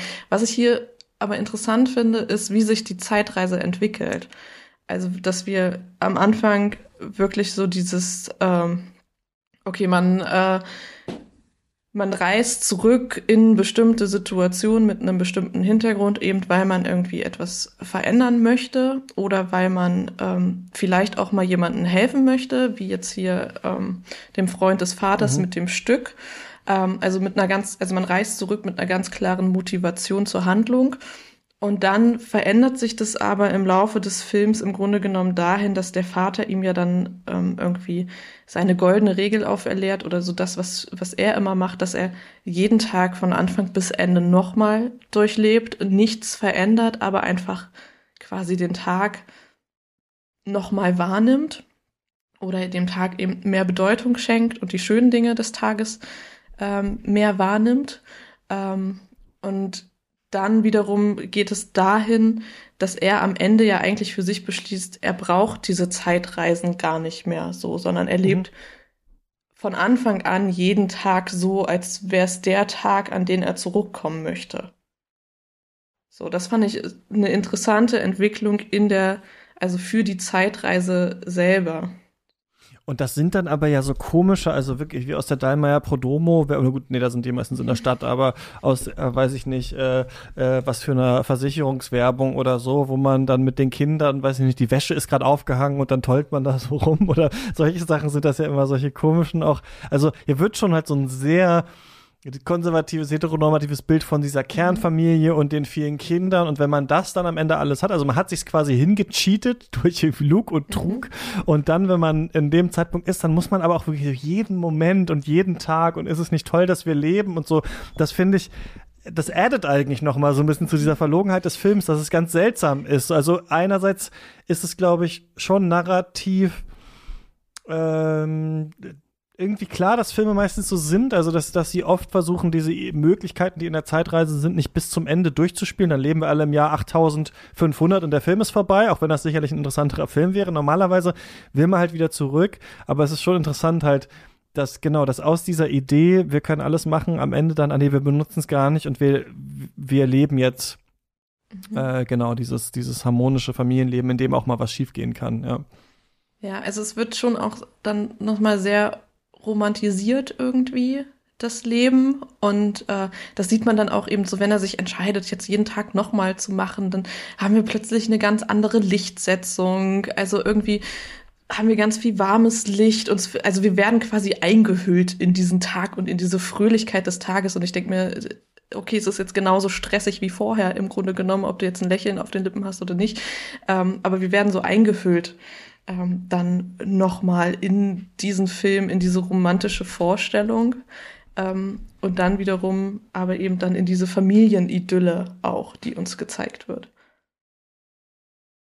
Ja, ich äh, finde es gut, dass du ähm, die Fragestellung nochmal extra rausgegriffen hast mit dem Tag wiederholen, weil ich mich während des Schauens auch gefragt habe, ob das so wäre, wenn ich wüsste, wie der Tag verläuft, ob ich dann tatsächlich entspannter wäre oder ob das dem zuträglich ist, den Tag genießen zu können oder nicht. Weil in dem Beispiel, was Sie bringen, ist es ja nur der Fall, weil er im Vorhinein weiß, dass er den Gerichtsprozess gewinnt. Aber es könnten ja auch Dinge nicht gut aussehen oder es könnte ja einfach Stress sein. ähm, was mir dann eigentlich nichts, nichts abnimmt, ob eben diese Zeitspanne von einem Tag wissen, wie es läuft, ausreicht, um so diesen meditativen Zustand hinzukriegen. Das finde ich eine spannende Frage, die der Film aufmacht. Also mhm. ähm, ja, er wird ja auch so gut wie nie, also klar, wir sehen ihn in Besprechungen, wir sehen ihn auch im Gerichtssaal, aber er wird ja nie beim Arbeiten gezeigt. Ich hätte, ich, mhm. ich hätte auf jeden Fall keine Lust, den Tag zurückzureisen und nochmal die komplette Arbeit des Tages zu machen. Ja, das ist eh so, ja, dass die so ein bisschen ihre Identität, also vor allem auch sie, so verlieren, sobald dann die Kinder da sind. Ne? Also mhm. das Bild, das, das man so von ihr hat, ist auch so, ähm, ja, dann irgendwie halt die Mutter zu spielen. Sie ist ja auch dann da so total glücklich und das ist dann die Idylle, die immer wieder neu gelebt wird. Also es ist schon sehr konservatives Schuster bleibt bei deinen Leisten Weltbild eigentlich, wobei die Zeitreise ja vielleicht auch noch andere Sachen ermöglichen würde, außer Frauen auszutricksen, damit sie mit einem in die Kiste steigen oder so. Also es ist schon interessant, dass es in diese Richtung geht. Und ich frage mich auch, ob das eine stärkere Tendenz nochmal heutzutage ist, diese Romcoms so weit noch zu spielen, also bis noch die Kinder da sind und dann da mhm. und dann muss man auch noch glücklich sein und sowas, wobei es ja normalerweise erstmal um dieses Treffen ja aufgeht und da zueinander zu finden und dann die Liebe und hier halt noch mit der, mit der Macht der Zeitreise dann die Kernfamilie so aufrechterhalten über so eine lange Zeit, ähm, noch die Beziehung zu den Eltern und sowas, das finde ich irgendwie interessant. Ich frage mich, ob das so ein sehr Gen Y äh, äh, Rom-Com ist, weil es nicht nur um ja. Liebe geht, sondern auch um diese gute Beziehung zu den Eltern und noch die eigene Zukunft mit den Kindern. Ja, um die gute Beziehung im Allgemeinen. Ne? Also, ja. ähm, was ich zumindest noch gut fand, auch wenn es wenig thematisiert wird, ist, dass sie ja offensichtlich ihren ähm, Job behält und weiterarbeitet und da dann eben auch eine Krise kriegt, wenn ihr dieses eine Manuskript irgendwie vom Kind bemalt wird ähm, und alles. Ähm, aber ja, diese Beziehung die wird komplett romantisiert. Also sie, sie sowohl, du meintest gerade, die Beziehung zu den Eltern muss gut sein, als auch natürlich diese Paarbeziehung. Ähm, es muss noch Sex gehabt werden, es muss noch das dritte Kind kommen, es muss, also es wird auch gar nicht diskutiert darüber, was das dritte Kind bedeutet, sondern es wird einfach nur, also ja, es wird gesagt, naja, vielleicht brauchen wir noch das Backup-Kind, ähm, damit sich das andere Kind vielleicht nicht schlecht so. fühlt, wenn es nicht so schlau ist. ähm, aber es wird überhaupt nicht äh, darauf eingegangen, was das bedeutet, wenn dann jetzt noch das dritte Kind äh, dazu kommt. Atlanta, äh, du hast es vorhin gesagt, es ist ähm, Geld spielt anscheinend auch gar keine Rolle in diesem Film. Zumindest bekommen wir es nicht mit. Deswegen es wird, also Themen werden ähm, nicht ausdiskutiert hier.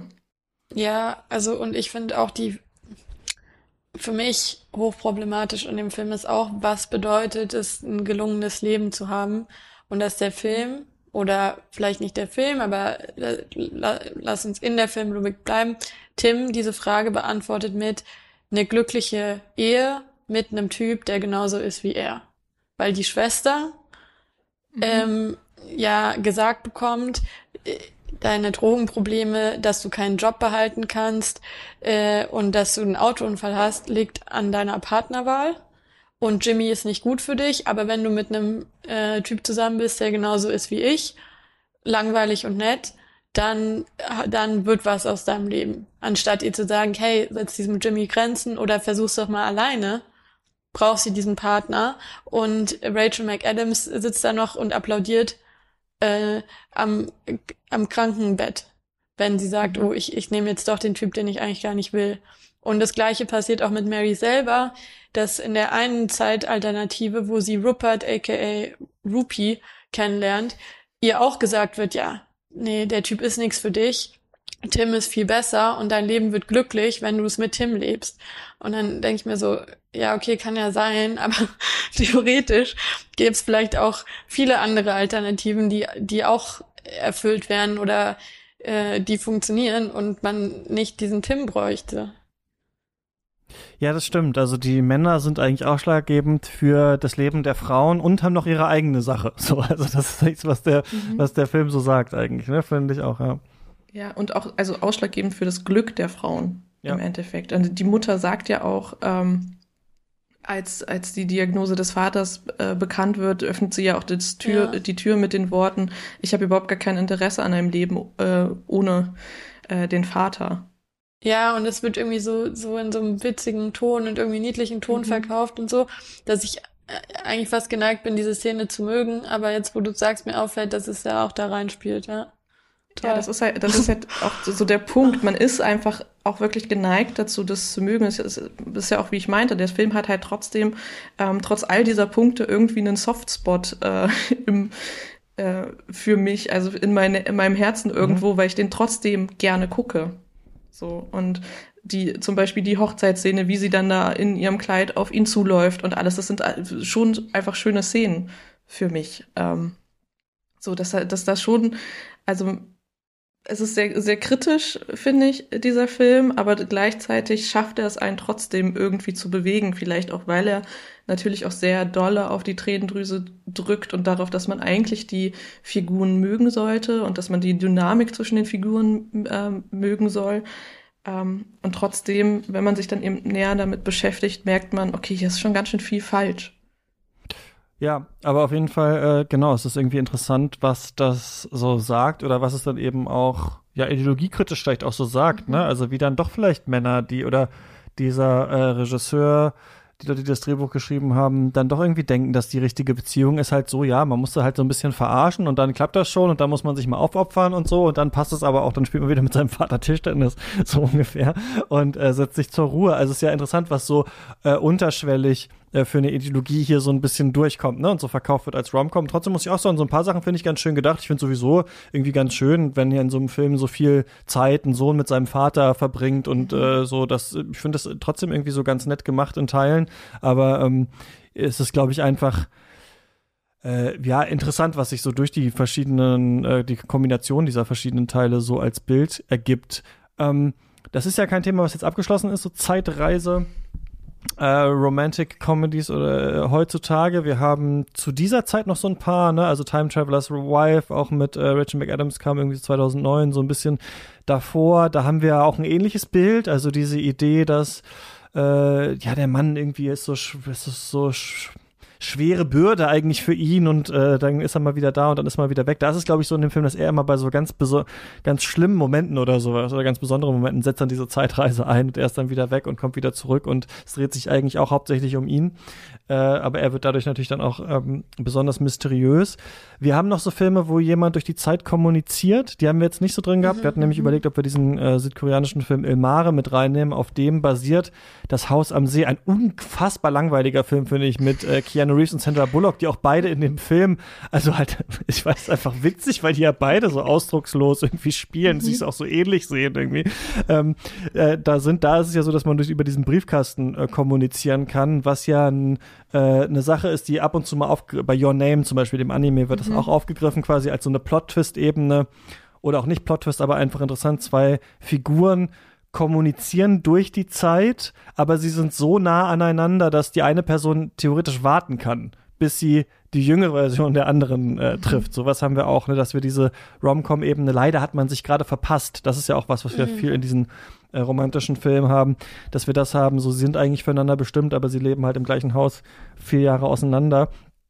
Und äh, genau, da gibt es ja noch so unterschiedliche äh, äh, ähm, genau, Spielarten eigentlich. Ich glaube, das mhm. Thema ist noch nicht ganz durch. Habt ihr denn sowas mitgenommen, was ihr so sagt, was, was, was äh, lernen wir jetzt, wenn wir den nächsten sehen, was man sich fragt? Na, vielleicht erstmal noch zu dem, was du gerade gesagt hast. Ähm, weil du Your Name erwähnt hast, der ja auch, wenn ich mich recht entsinne, diese Körpertausch, ähm, äh, diesen Körpertausch noch mit drin hat, was ja auch mhm. ähm, immer noch mal wieder ähm, ja eine ne Motivation für Zeitreise ist. Also ähm, wenn man da jetzt an 30 über Nacht zum Beispiel denkt, oder es gab noch, äh, gibt auch noch Filme, wo dann jemand in seinen äh, Teenie-Körper zurückkommt, aber eben mit den Gedankengängen ähm, ja, die man dann schon hat, ähm, mit den Erinnerungen und alles dann eben nochmal in das Teenie-Alter zurückgeht. Ähm, genau, das finde ich auch noch ein ganz interessanter Aspekt, dieses äh, ja in seinem eigenen äh, Leben dann nochmal wieder anders zu reisen oder dann eben einen Körper zu tauschen äh, mit jemand anderen in einer anderen Zeit. Ähm, die gibt's auch noch, diese Filme. Mhm. Stimmt, habe ich schon wieder ganz vergessen, dass es darum auch ginge. Ja, und ähm, wenn wir schon dabei sind, welche Zeitreisethematiken äh, vielleicht jetzt nicht vorkamen, würde ich äh, gerne noch meinen äh, Lieblingszeitreisefilm loswerden. ähm, aus dem Jahr 2019, La Belle Époque, ähm, wo die Hauptdarsteller ähm, folgender Idee zuteil werden, nämlich dass ein ähm, Mann eine Firma gegründet hat, die Zeitreisen anbietet, und zwar im Sinne von ähm, filmisch Epochen nachzustellen und man sich dann als ähm, Einzelperson dort reinbegeben kann und quasi so seine persönliche Truman-Show hat. Und mhm.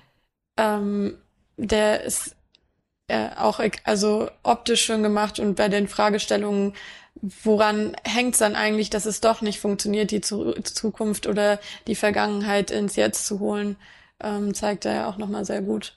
Den ähm, kann ich nur empfehlen und als allgemeinen Takeaway ähm, fand ich bei allen Filmen oder generell bei der Zeitreise-Thematik auch interessant, dass ja schon die Wertigkeit des jetzigen Moments unterstrichen wird und dass wir durch filmische Mittel die Möglichkeit haben, das zu challengen. Ähm, ja, hat mir, hat mir eigentlich sehr gut gefallen und Zeitreise als, als ähm, Versuch im Film doch viel Sinn macht. Nicht nur im Rom-Com-Bereich.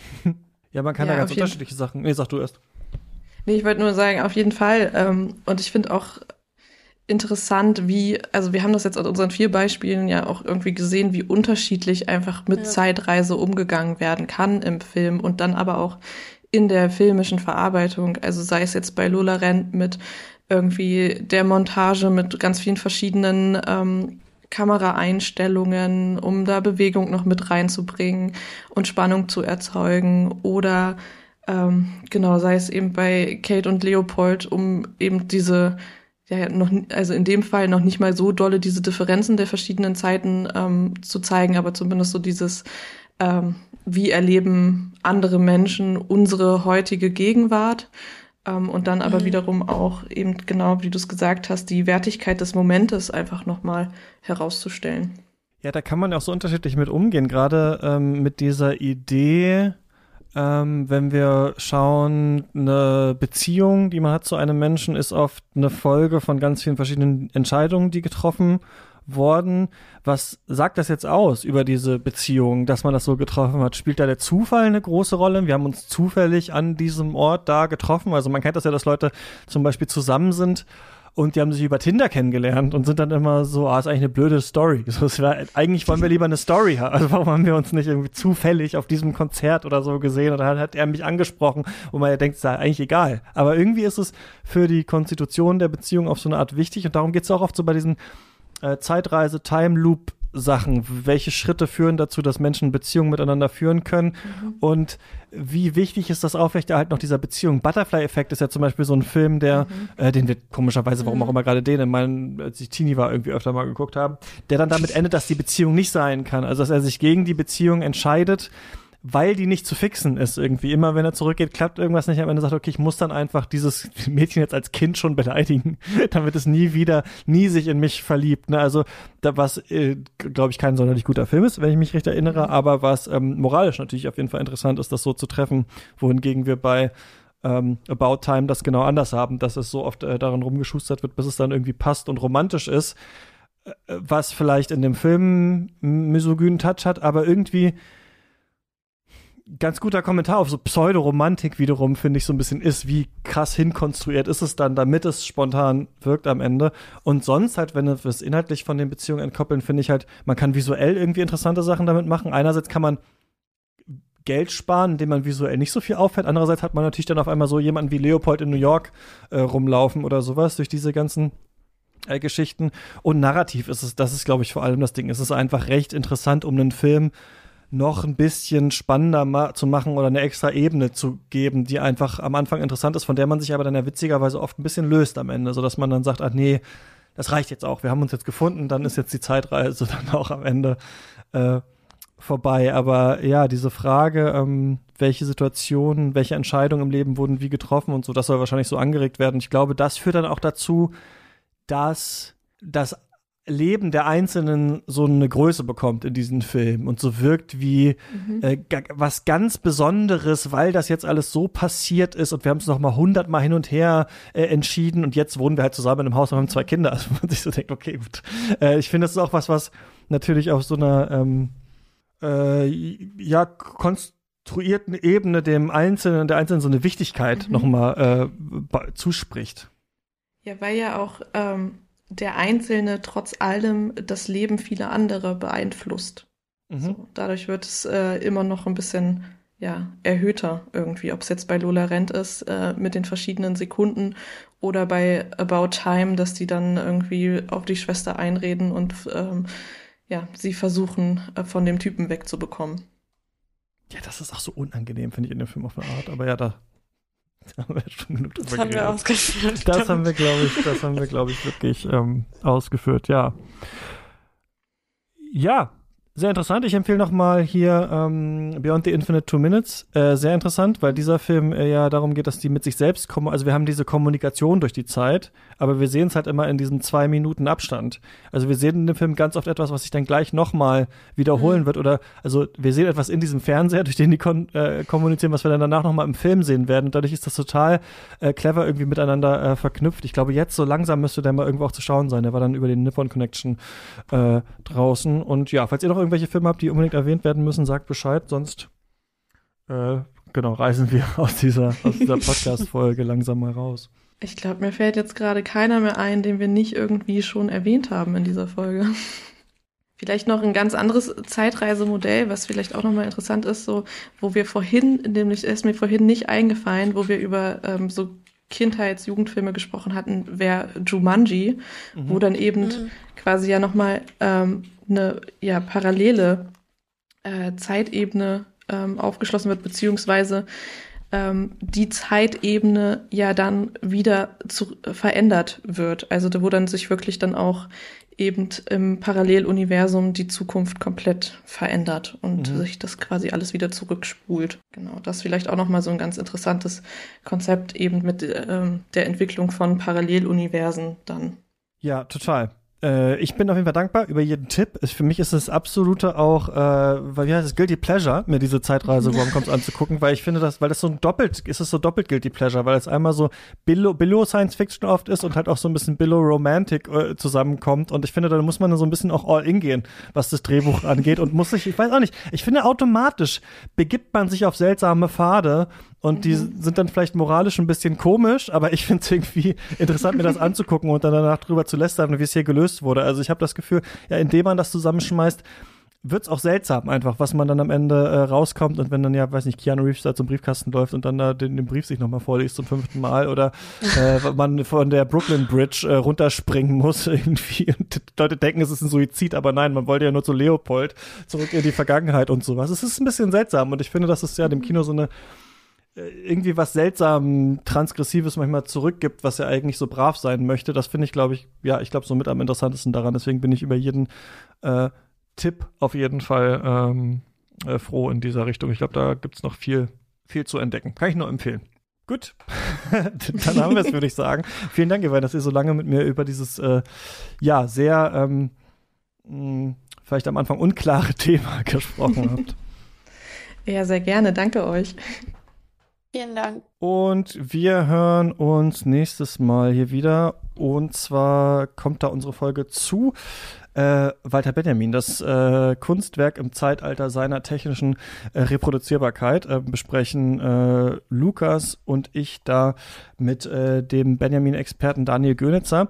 Denn äh, genau, der weiß ganz viel dazu und wir wissen auch so ein bisschen und dann schauen wir mal, wie ist es eigentlich äh, heute damit? Denn wir sind ja im Zeitalter der NFTs und äh, der AI, die Dinge malt und ähm, Benjamin meinte ja damals, ja, das ist ja schon ganz schön, äh, da passiert ja einiges mit der Kunst, sobald sie äh, reproduzierbar und kopierbar und so wird und wir schauen uns mal an, was hat er damals geschrieben und wie sehen wir das heute und danach geht's auch wieder mit normalen Filmfolgen hier bei Katz. Ich glaube, Blond steht dann als nächstes an. Bis dahin, macht's gut, äh, viel Spaß im Kino und beim Stream. Ciao. Ciao.